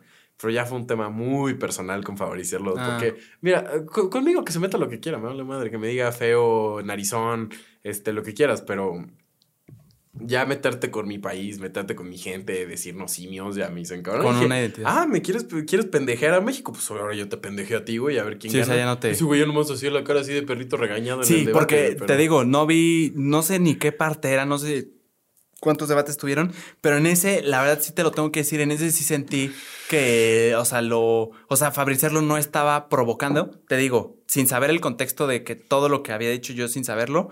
Digo, sí sabía el de el que te digo que pensé que era como más por escandalizar de mexicanos para comer ¿Para qué? chilaquiles o algo Sí, así. no. Ese sí, Sí, sí, sí, lo que he sí, visto. se me pasó la mano, sí. Eso, o sea que sí, lo sentí como Fabricerlo en este momento, no sé qué haya hecho antes, pero en este momento no está Ajá. provocando, está literal en silencio y aparte está actuando, o sea, de hecho hasta decía, Fabricerlo, por favor, respóndele, o sea, de- o sea, Es que Te no, está no diciendo- responder, güey. O sea, ya, le- neta, los comentarios, digo, eso ya no se ve ahí, pero los comentarios en el directo eran, te odiamos, pinche Fabricello, que no sé qué, ahora sí, ¿quién es el pendejo? ¿Quién es el pendejo mexicanito? ¿Sabes? O sea, ya era así como de, ahora, ¿quién es el pendejo, no? Entonces yo dije, no, pues ahora, el que... mira, yo sí creo en algo, yo sí, Sí. creo en el principio de no agresión. Tú no puedes agredir a alguien que nunca te ha agredido. O sea, si alguien no te Ah. agrede, no tienes por qué agredirlo. Pero si a ti te agredieron antes, tú estás en todo tu derecho de seguir la ley del talión. Ojo por ojo. en, el, por en la misma equivalencia, o sea, así como tú lo hiciste o más. No, a O ver, escalar. sí me tiró muchísima mierda. O sea, Es que te digo, la verdad, no sé, y Sí, ni o siquiera sea, me- no lo quiero volver porque- un tema de fabricarlo, porque no, no, no es un tema de No, morbo. o sea, te digo, es como el más popular. sí te digo, o sea, ¿No? es- Porque no sabía que No habías sé. debatido con una, con una feminista, con, con la- una no, chica. hay una feminista comunista que decía que, que ella quería un comunismo con Estado, pero... ¿Y ese- debatiste con ella? Sí. Ah, fíjate, pero no ese sabía. sí fue súper respetuoso porque ella nunca me faltó el respeto. Ah, Nada más dijo, este, el que quiera debatir conmigo, yo me lo hago pendejo, así, así, o sea, llegó de que en un video se puso la cámara y se le ocurrió decir en un día sin preparación alguna, el que quiera debatir del por qué el comunismo es el mejor sistema que yo apoyo, que yo me lo voy a pendejear en mi Instagram. Y le dije, pues órale. Ah, fíjate, ese no me lo sabía. y ese- ahí sí, ahí sí, para que veas, le puse una arrastrada y nu- ni una vez le falté el respeto. O sea, Ah, pero fue porque hubo respeto mutuo. Mm. O sea, hubo un- un- era un ambiente de respeto mutuo que ya luego me empecé a insultar y todo. Sí, pausa técnica, pero ya estamos de regreso. Sí fue un respetuoso, o sea, O sea, ella fue siempre respetuosa conmigo. porque como dices, no hubo un No hubo una precedente de agresión a ti. Por- y justo los libertarios de lo que creemos es en el non-aggression principle, o el Ah. NAP, el principio de no agresión. Todo bien mientras conmigo nada. Si tú no te metes conmigo, yo no me meto contigo. Pero si tú te metes conmigo, me voy a meter contigo. Claro. O sea, no sé si alguna vez has visto una bandera con una serpiente que dice Don't tread on me. Mm, seguro, Una pero ba- no una- sé, se, llama, no. se llama la bandera de Gasgen. Mm, No me suena. Una bandera amarilla con. Seguro, tal vez la he visto, pero tendría que. Sí, tal vez no sé, pero no me suena. Este, y, y pues sí, es- esa bandera es como no, te- no me pises porque te voy a morder. Mm. Eh, Suena lógico, ¿no? Pues o claro. sea, si Yo tú me. lógico. Si tú, bueno. Sí. Eh, sí, entonces sí te digo que sí, no es un tema de querer meter el morbo o picar más fibras contra Fabricerlo porque ni siquiera tenía tanto contexto de lo que pasó. Pero sí parece que, o sea, es, la, es el primer resultado de. ¿Qué, qué busqué? Javi Rodríguez debate. Entonces fue ese y me lo aventé todo y también vi, eh, fíjate, tampoco sabía que habías debatido con Magazo, que es un eh, abogado, me parece, ¿no? Sí, es un abogado de... Sí, sí, sí. Sí. Eh, y ese, por ejemplo, lo sentí más como que llegaban a algo. Ah, claro, pero Los Magazo no lo estaba muy cerrado, ¿eh? O sea, en ese debate sí podemos ver así que Magazo se portó muy mal. Así de, ajá, sí, y, y. O sea, súper Sí, grosero. vi que se lo señalaste. Sí, o sea- ¿Lo sentiste grosero? Sí, sí, o sea, porque ya no me estaba escuchando y solo estaba dándome el avión. Y en Pero el debate, ¿no te vez, pareció lógica su, ¿Su argumentación? su- no, su argumento de eh, lo estoy haciendo para ver a dónde quieres llegar? O sea, quiero pensar, o sea, haz de cuenta, si tú me estás diciendo, o sea, como para que avance la conversación y quiera llegar al meollo de lo que me estás diciendo, como decir sí, sí. O sea, no, como un tema grosero, sino. sea, muchas sí. veces ya no me contestaba. ¿sabes? Ah, ok. Era como, ajá, ajá, sí, ¿eso es lo que quieres? O sea, mira, ese debate salió porque empezaron a chingar a Magazo. O sea, de que en el directo todos empezaron a etiquetar a Magazo, Magazo, Magazo. Entonces se unió y dije, órale, güey.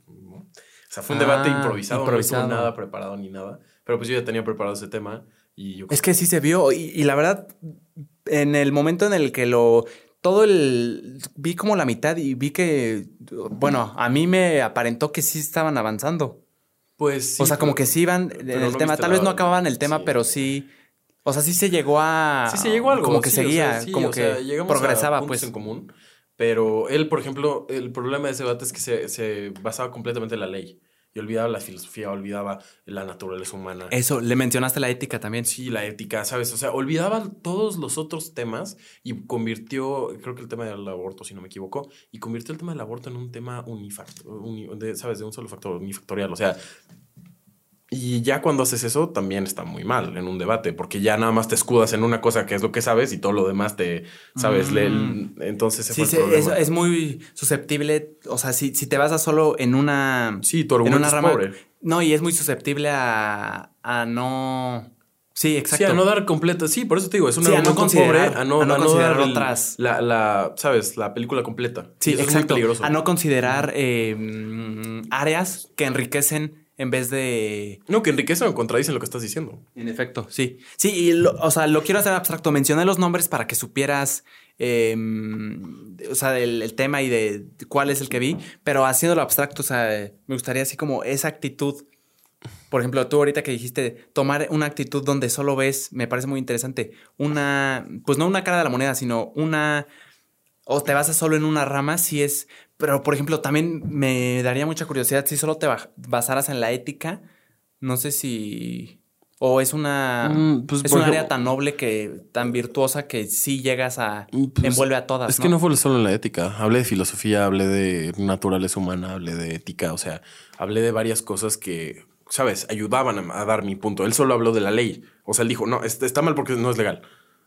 O sea, entonces, pero yo le pregunté, entonces, ¿de dónde viene la ley, no? O sea, ¿de qué, de dónde ponemos estos parámetros sociales para saber si algo está bien o está mal? Pues vienen de la ética y de la moral y de costumbres, este, locales y viene de todos estos De temas. la cultura. también. Exacto. O sea, yo, yo lo que le dije, ok, te acepto tu argumento de ley. ¿De dónde viene la ley? O sea, porque él decía, está bien, ya está ilegal y unos jueces lo dijeron, ok. ¿Y cómo sabemos que esos jueces tienen razón? O sea, Mm, me eh, gusta. o sea, ahí era el tema, ¿sabes? Era él simplemente indagar de dónde venía su argumento y no le gustó. y tú buscabas más profundizar. yo quería profundizar sobre su punto. Sí, llegar un poquito al origen, ¿no? O sea, al- sí, o sea, como dices tú, la ley. Ok, pero la ley no ¿Qué? es el inicio, sino qué hizo la ley. ¿Por qué la ley? ¿Qué se tomó en cuenta para esta ley? Sí. Sí, y, y él no quería, ¿sabes? O sea, que se tomó en cuenta que era esta ley y, ok, estuvo bien su criterio o mal, porque él pensaba que el criterio de los jueces era, era absoluto. O sea, él creía que el criterio de un juez era perfecto, absoluto y no podían tener error. Que si sabes el contexto de que él es abogado y sí, sí, ¿no? Él es, Sí. estudió para ser abogado. Sí, en Luna. Sí, sí tiene algún sentido pensar que es su área más fuerte y tiene sentido que tenga mucho más conocimiento de, Ajá, de esa área que la de las demás. Pero sí te lo mencionaba porque me gustó, o sea, me, me gustó cómo fluyó. Ahorita que me dijiste eso, yo no me había, o más bien no lo tomé, o no tenía el suficiente contexto que a ti te llevó a interpretar que el... Sí, o sea, que como que nada más... Pero a mí me pareció un, un, un debate entretenido, ya eso iba, entretenido y, e informativo y que avanzaba. Y Sí. eso me fascinó. Sí. sí y tú, tú lo ves así en lo general, el, el debate es una... O sea, ¿qué tanto... ¿Qué tanto te gusta diferenciar al debate de volverse un show? Yo creo que puedes tener las dos. ¿Tú crees que puedes tener las Yo dos? creo que puedes tener las dos y, y no es ni siquiera un tema de seriedad, no es un tema de nada, es un tema de atracción. Eso es marketing, ¿sabes? O sea, ¿cómo ves los Moons entonces? Mira, yo creo que los Moons, eso sí es un show. O sea. Ah, ¿Lo ves como un show? Sí, claro, o sea, yo, yo no sé, yo he visto Moons así de, oh, this is my first argument. Y sabes, está, el problema es que tiene demasiada estructura. No le dan la Eso. libertad a los alumnos de poder expresarse y, sabes, o sea, le, le quitan. Tan esa- solo el hecho de que tienes que tomar la postura del país. Exacto. Eso se me hace como ridículo en algún sentido. O sea, ¿por qué no, por qué no hablas como tú? Y eso es más enriquecedor. O sea, Sí, estás hablando es- como tú. O Ajá. sea, todos están hablando desde su perspectiva. Y Claro. no se excusan con. Es muy fácil decir, es que mi país piensa esto. O sea, por Sí. muy. Y, y te preguntan. ¿por qué? Porque está mal en nuestro país. Eso. O sea, eso, es, eso es lo que no me gusta de los Moons. Eso, a mí tampoco. Y la primera vez que fui que y no soy bueno en los moons y en lo general no me considero bueno debatiendo por el hecho de que creo que vuelvo las cosas personales. Entonces yo lo hago personal. Entonces ahí me. Por ejemplo, yo tomé. eh, ahí sí vi que como que se creé un personaje para, para debates, Para especialmente Moons, para. Moons, hermano. Pero en el mal sentido, porque yo, eh, si hablo con una persona, como te digo, me gusta mucho. eh, ahorita que me dijiste que eres ateo, ahorita si tienes tiempo, vamos a hablar 800 horas de, del tema, ver, o sea, me, me fascina. Pero ya en un tema Moon, lo vuelvo tan personal que como que me vuelvo el malo de la historia Ajá. y me vuelvo como muy, muy confrontativo.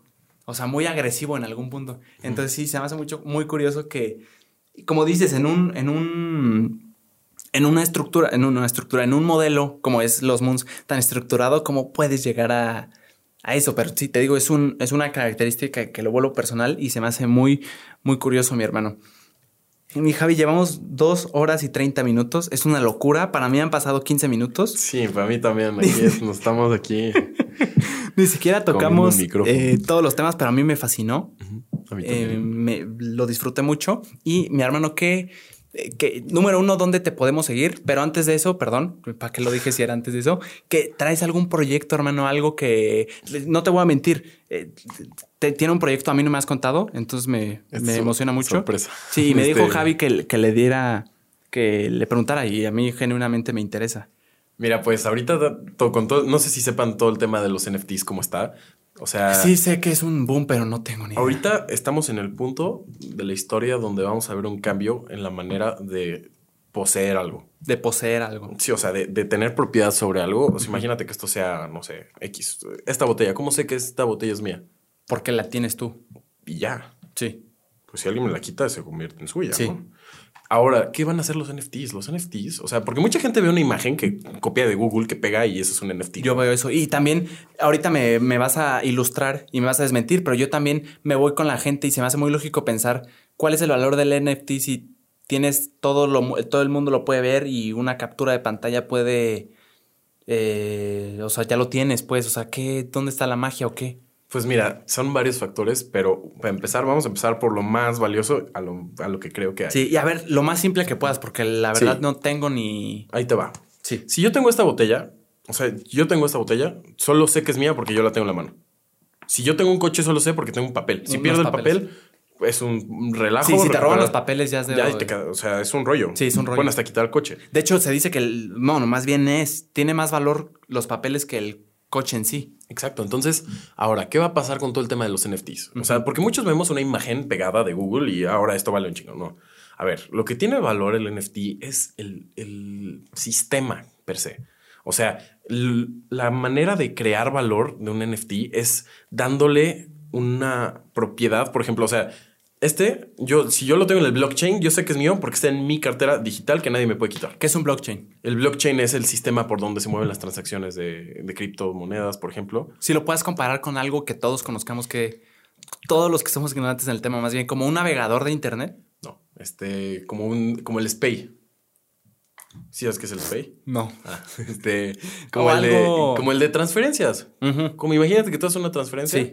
Por donde se hace la transferencia se llama SPAY, eso es el blockchain. Ah, es como un, Es un, camino. No, es un es bien complicado de explicar. en- Sí, o sea, es como lo que permite que se haga. Ándale. Ok. ándale. Ajá. Sí. Entonces, tú haces eso en un blockchain. Imagínate que tú haces justo lo que estamos hablando. Y pues, pues ya está, ¿no? Eh, tú ahora tienes una posesión digital que representa esto. O sea, chance es un NFT, chance es una foto. ¿Pero ¿sabes? qué justifica esa posesión? El blockchain, el- la cadena. O sea, es un código único que solo tú tienes, que es una cadena, cosa que representa valor y solo tú lo tienes. Pero entonces tienes el blockchain, no tienes el NFT en sí. No te, creo que te estás confundiendo. Este, O sea, ¿qué es lo que le da posesión? ¿Qué, es- tú qué es lo lo que lo hace en tu tuyo? cartera digital. Ok, mira, más fácil. Es como si En tu tuvieras un cartera pa- es, co- digital. es como si tuvieras un papel digital que dijera que eso es tuyo. Sí. O sea, Pero tenerlo en tu cartera digital es donde está el valor. No en ver el NFT. El NFT todos lo pueden ver. El NFT todos le sacan captura. y ya Todos lo tienen. pueden ver. Pero que tú tengas ese código único y que sepas que esa imagen es tuya, por ejemplo, cuando es una foto, eso es lo que vale. Que esté en tu cartera digital. Ajá. Eso sí. Es tuyo porque está en tu cartera digital. Es tuyo porque tú tienes posesión sobre lo que está en tu Ya estoy cartera digital. entendido. Todos lo pueden ver, todos, lo pueden tomar, todos, lo pueden guardar en una carpeta en su disco Pero es duro. tuyo. Es tuyo porque ellos lo tienen en un ar- lo tienen como archivo, pero no lo tienen en su cartera digital. Y no pueden justificar su posesión de ello, ¿sabes? Y ahora, ¿por qué más valen los, los NFTs? Por las comunidades. Porque, por ejemplo, hay, hay una comunidad que se llama, este, es- creo que, no, Monkey Crypto, no, no sé cómo se llama. He visto muchos, changui- muchos unos changuitos, ajá, los sí. has visto en los muchos, NFTs. muchos, muchos, bueno, muchos, hay muchos. unos de esos NFTs que se han vendido por 1.2 millones de dólares. ¿Por qué? Porque en esa comunidad, ok, aquí va a haber una reunión de la comunidad en tal lugar, ahí está su avión, ahí está todo, órale. Te ponen un avión y tienes el acceso al grupo de personas con mucha lana que tienen el mismo interés que tú, te invitan primero a proyectos que te van a generar muchísimo ingreso. O sea, ya es un tema más también, o sea, fuera del, del valor que pueda tener. Eso, ya sobrepasó ese valor. O ya sea, es un tema más de te voy a conectar con las personas más picudas, con los mismos intereses que tú, en una comunidad exclusiva que solo los que tengan este changuito pueden acceder. pero ¿cómo sabes que tienen los mismos intereses que tú? Por el hecho de que lo Pues compraron. mira, o sea, ponte tú que no tengan los mismos intereses que tú, pero por lo menos tienen el mismo poder adquisitivo que tú, Ah. ¿no? O sea, ¿sí me explico? Te ponen en una Sí. comunidad donde tú siempre vas a poder hacer más y vas a tener acceso a eventos exclusivos, porque, por ejemplo, si tienes ese changuito, puedes acceder a tal lugar. Entonces, los NFTs tienen que ver con estatus, poder, Sí, o sea, ya le das un valor. O sea, lo tengo, entonces puedes hacer esto, puedes entrar a. Sí, ya le das un, un este. O sea, como si fuera otro concepto del. No otro, sino el. Como una réplica de lo que es el. de lo que vemos como el dinero. O sea, el Yo valor que- de que- conseguir algo. Yo creo que se sistema, yo creo que esto es como sistematizar el poder, ¿sabes? Y que todos lo puedan ver. Porque todos pueden ver, yo tengo este changuito y yo puedo acceder a un lugar que tú no. Ahí está el valor. Yo creo que esa es una parte del valor. O el valor está en los pocos que hay.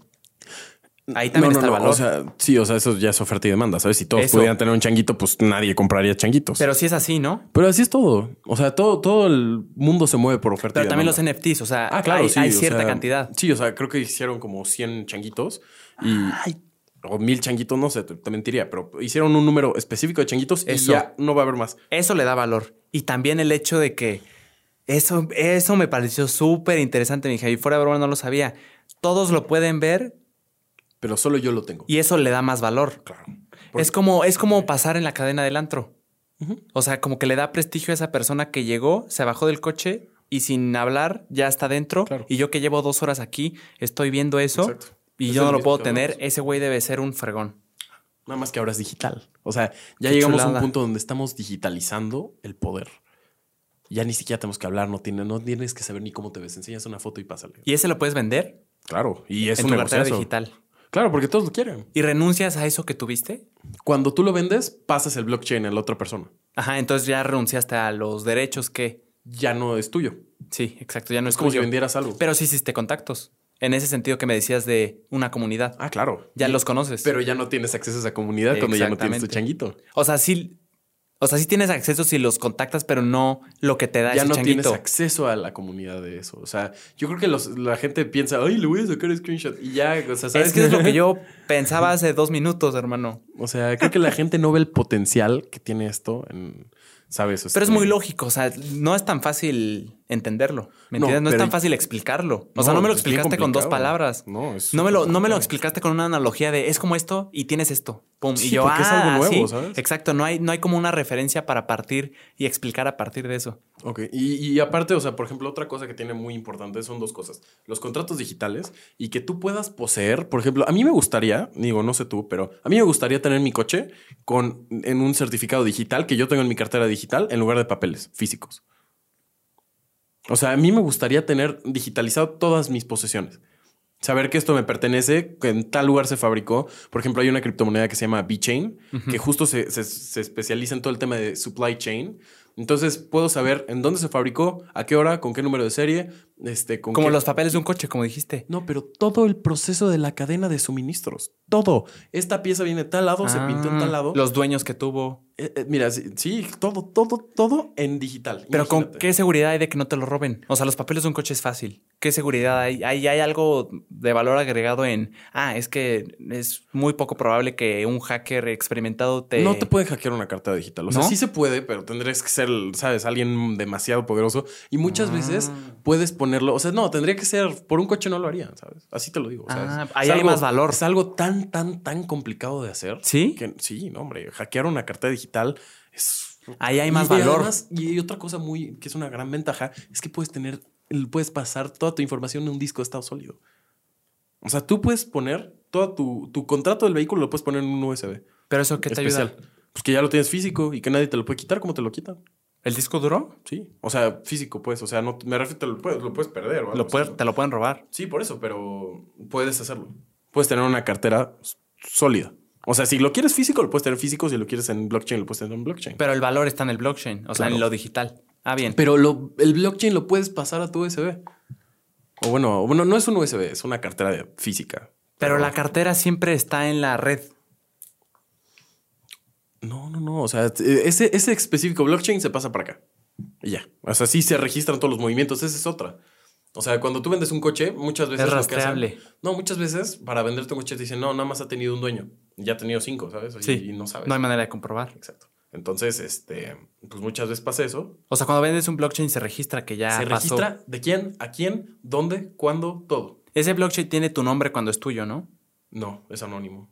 Ah, caray, caray, caray. Entonces, ¿qué avala que es tuyo? Porque tú tienes el acceso a la Porque cartera tú digital. tienes el, el token. Ujú, Tú tienes, aquí está. el acceso. Sí. Y ya, con eso.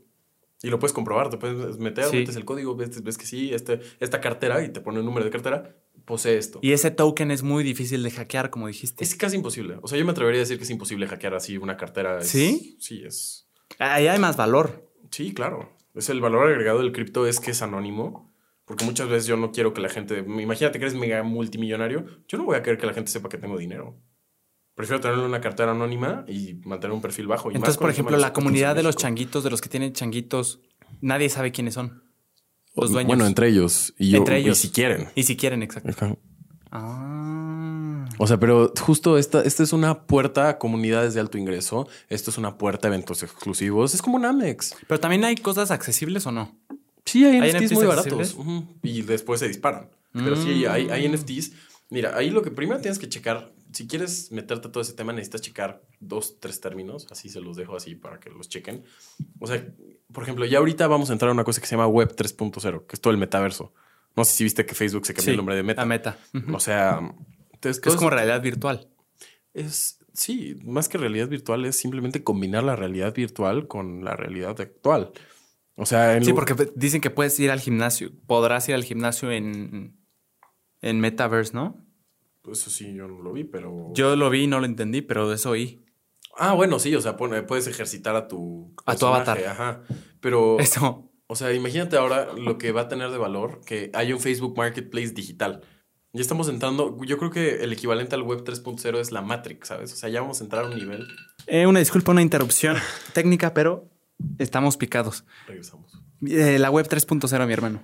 Te digo, o sea, yo creo que así si les pudiera dejar una tarea hoy, este, sería Por favor. investigar de DAOs.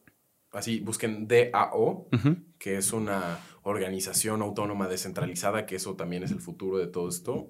Que investiguen de blockchain, que investiguen de, de criptomonedas, pero ya olvídense de Bitcoin, porque eso ya sabemos que ahorita ya es lo que ya está. Investiguen de Cardano, VeChain, De lo que viene. de proyectos de altcoins, que es lo que sigue. Y también, pues, todo el tema de los NFTs. Y ya está. Qué chula. Pero tu proyecto, ¿qué, ¿cuál es? Ah, Pues ahí les da. Ahorita todo lo que traigo yo es un proyecto donde queremos digitalizar el arte oaxaqueño.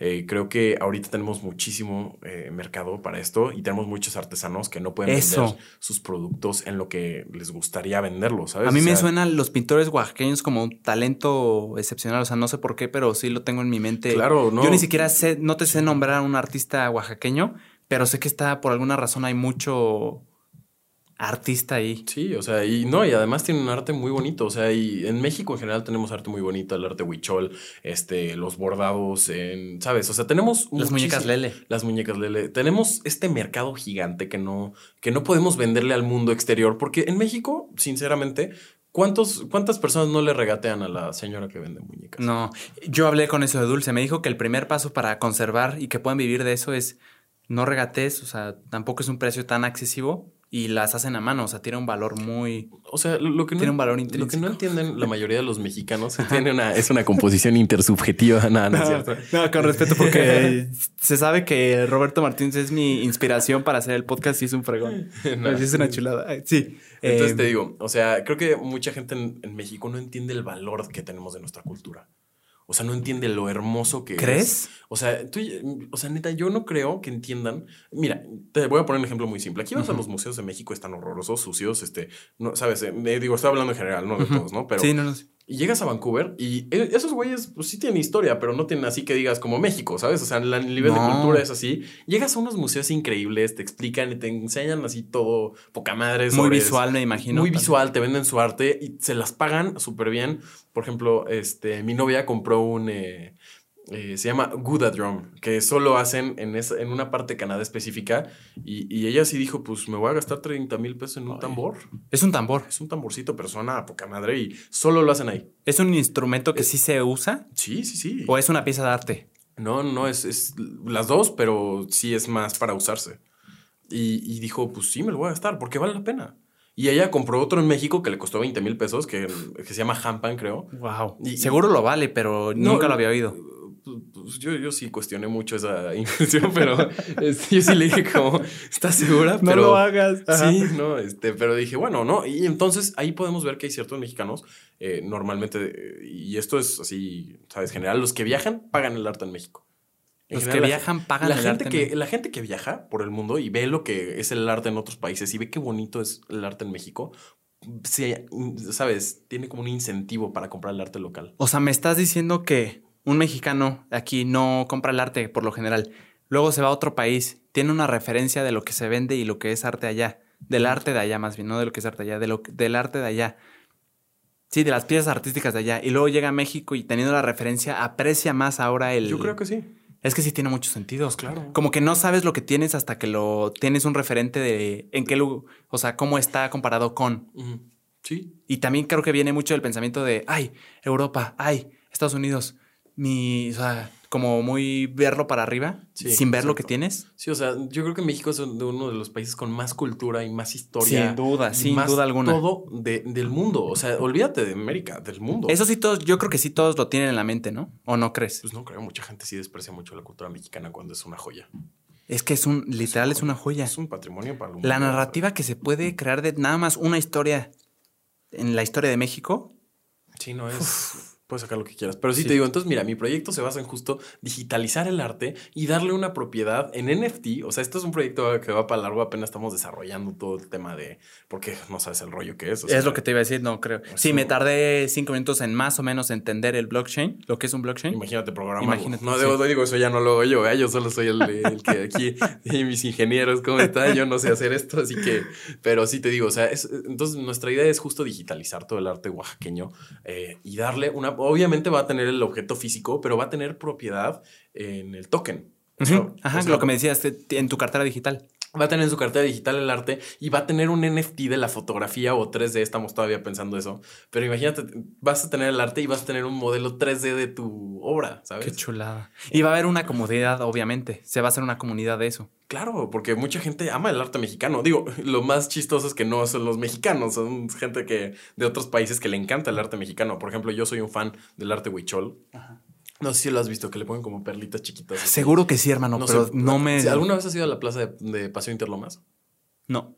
¿Nu- ¿Nunca has visto en las plazas de México, no sé si has ido a Santa Fe o alguna vez, que es, es Seguro, obra sí. con bolitas muy pequeñas, así de colores? Sí, es que sí, Eso- seguro lo he visto. Ajá, seguro eso, lo he eso es el arte huichol. Y hacen jaguares gigantes. o ah, sea, sí. Ahorita que dijiste jaguares, creo que sí. Ajá, o sea, imagínate un jaguar gigante en arte huichol que se tardaron años en hacer, o sea, que fue, es precioso. Y aquí la gente dice, ay, pinche, eso lo puede haber hecho un niño, o sea, no sé, sabes, desprecian mucho el arte mexicana, Sí. pero pues esto, imagínate una subasta donde tú puedas tener posesión digital de tu artículo, un modelo que todos puedan que, ver- que todos puedan ver esto. Pero no todos lo tienen, no todos lo poseen. Exacto. Y, y aparte ya creaste una comunidad de gente Eso. con el poder adquisitivo. Para mí ese es el gusto. valor, ¿eh? Sí, claro. O sea, la- la encuentras algo en común, pero sin conocer a la persona en sí. E- Ese es el valor de eso.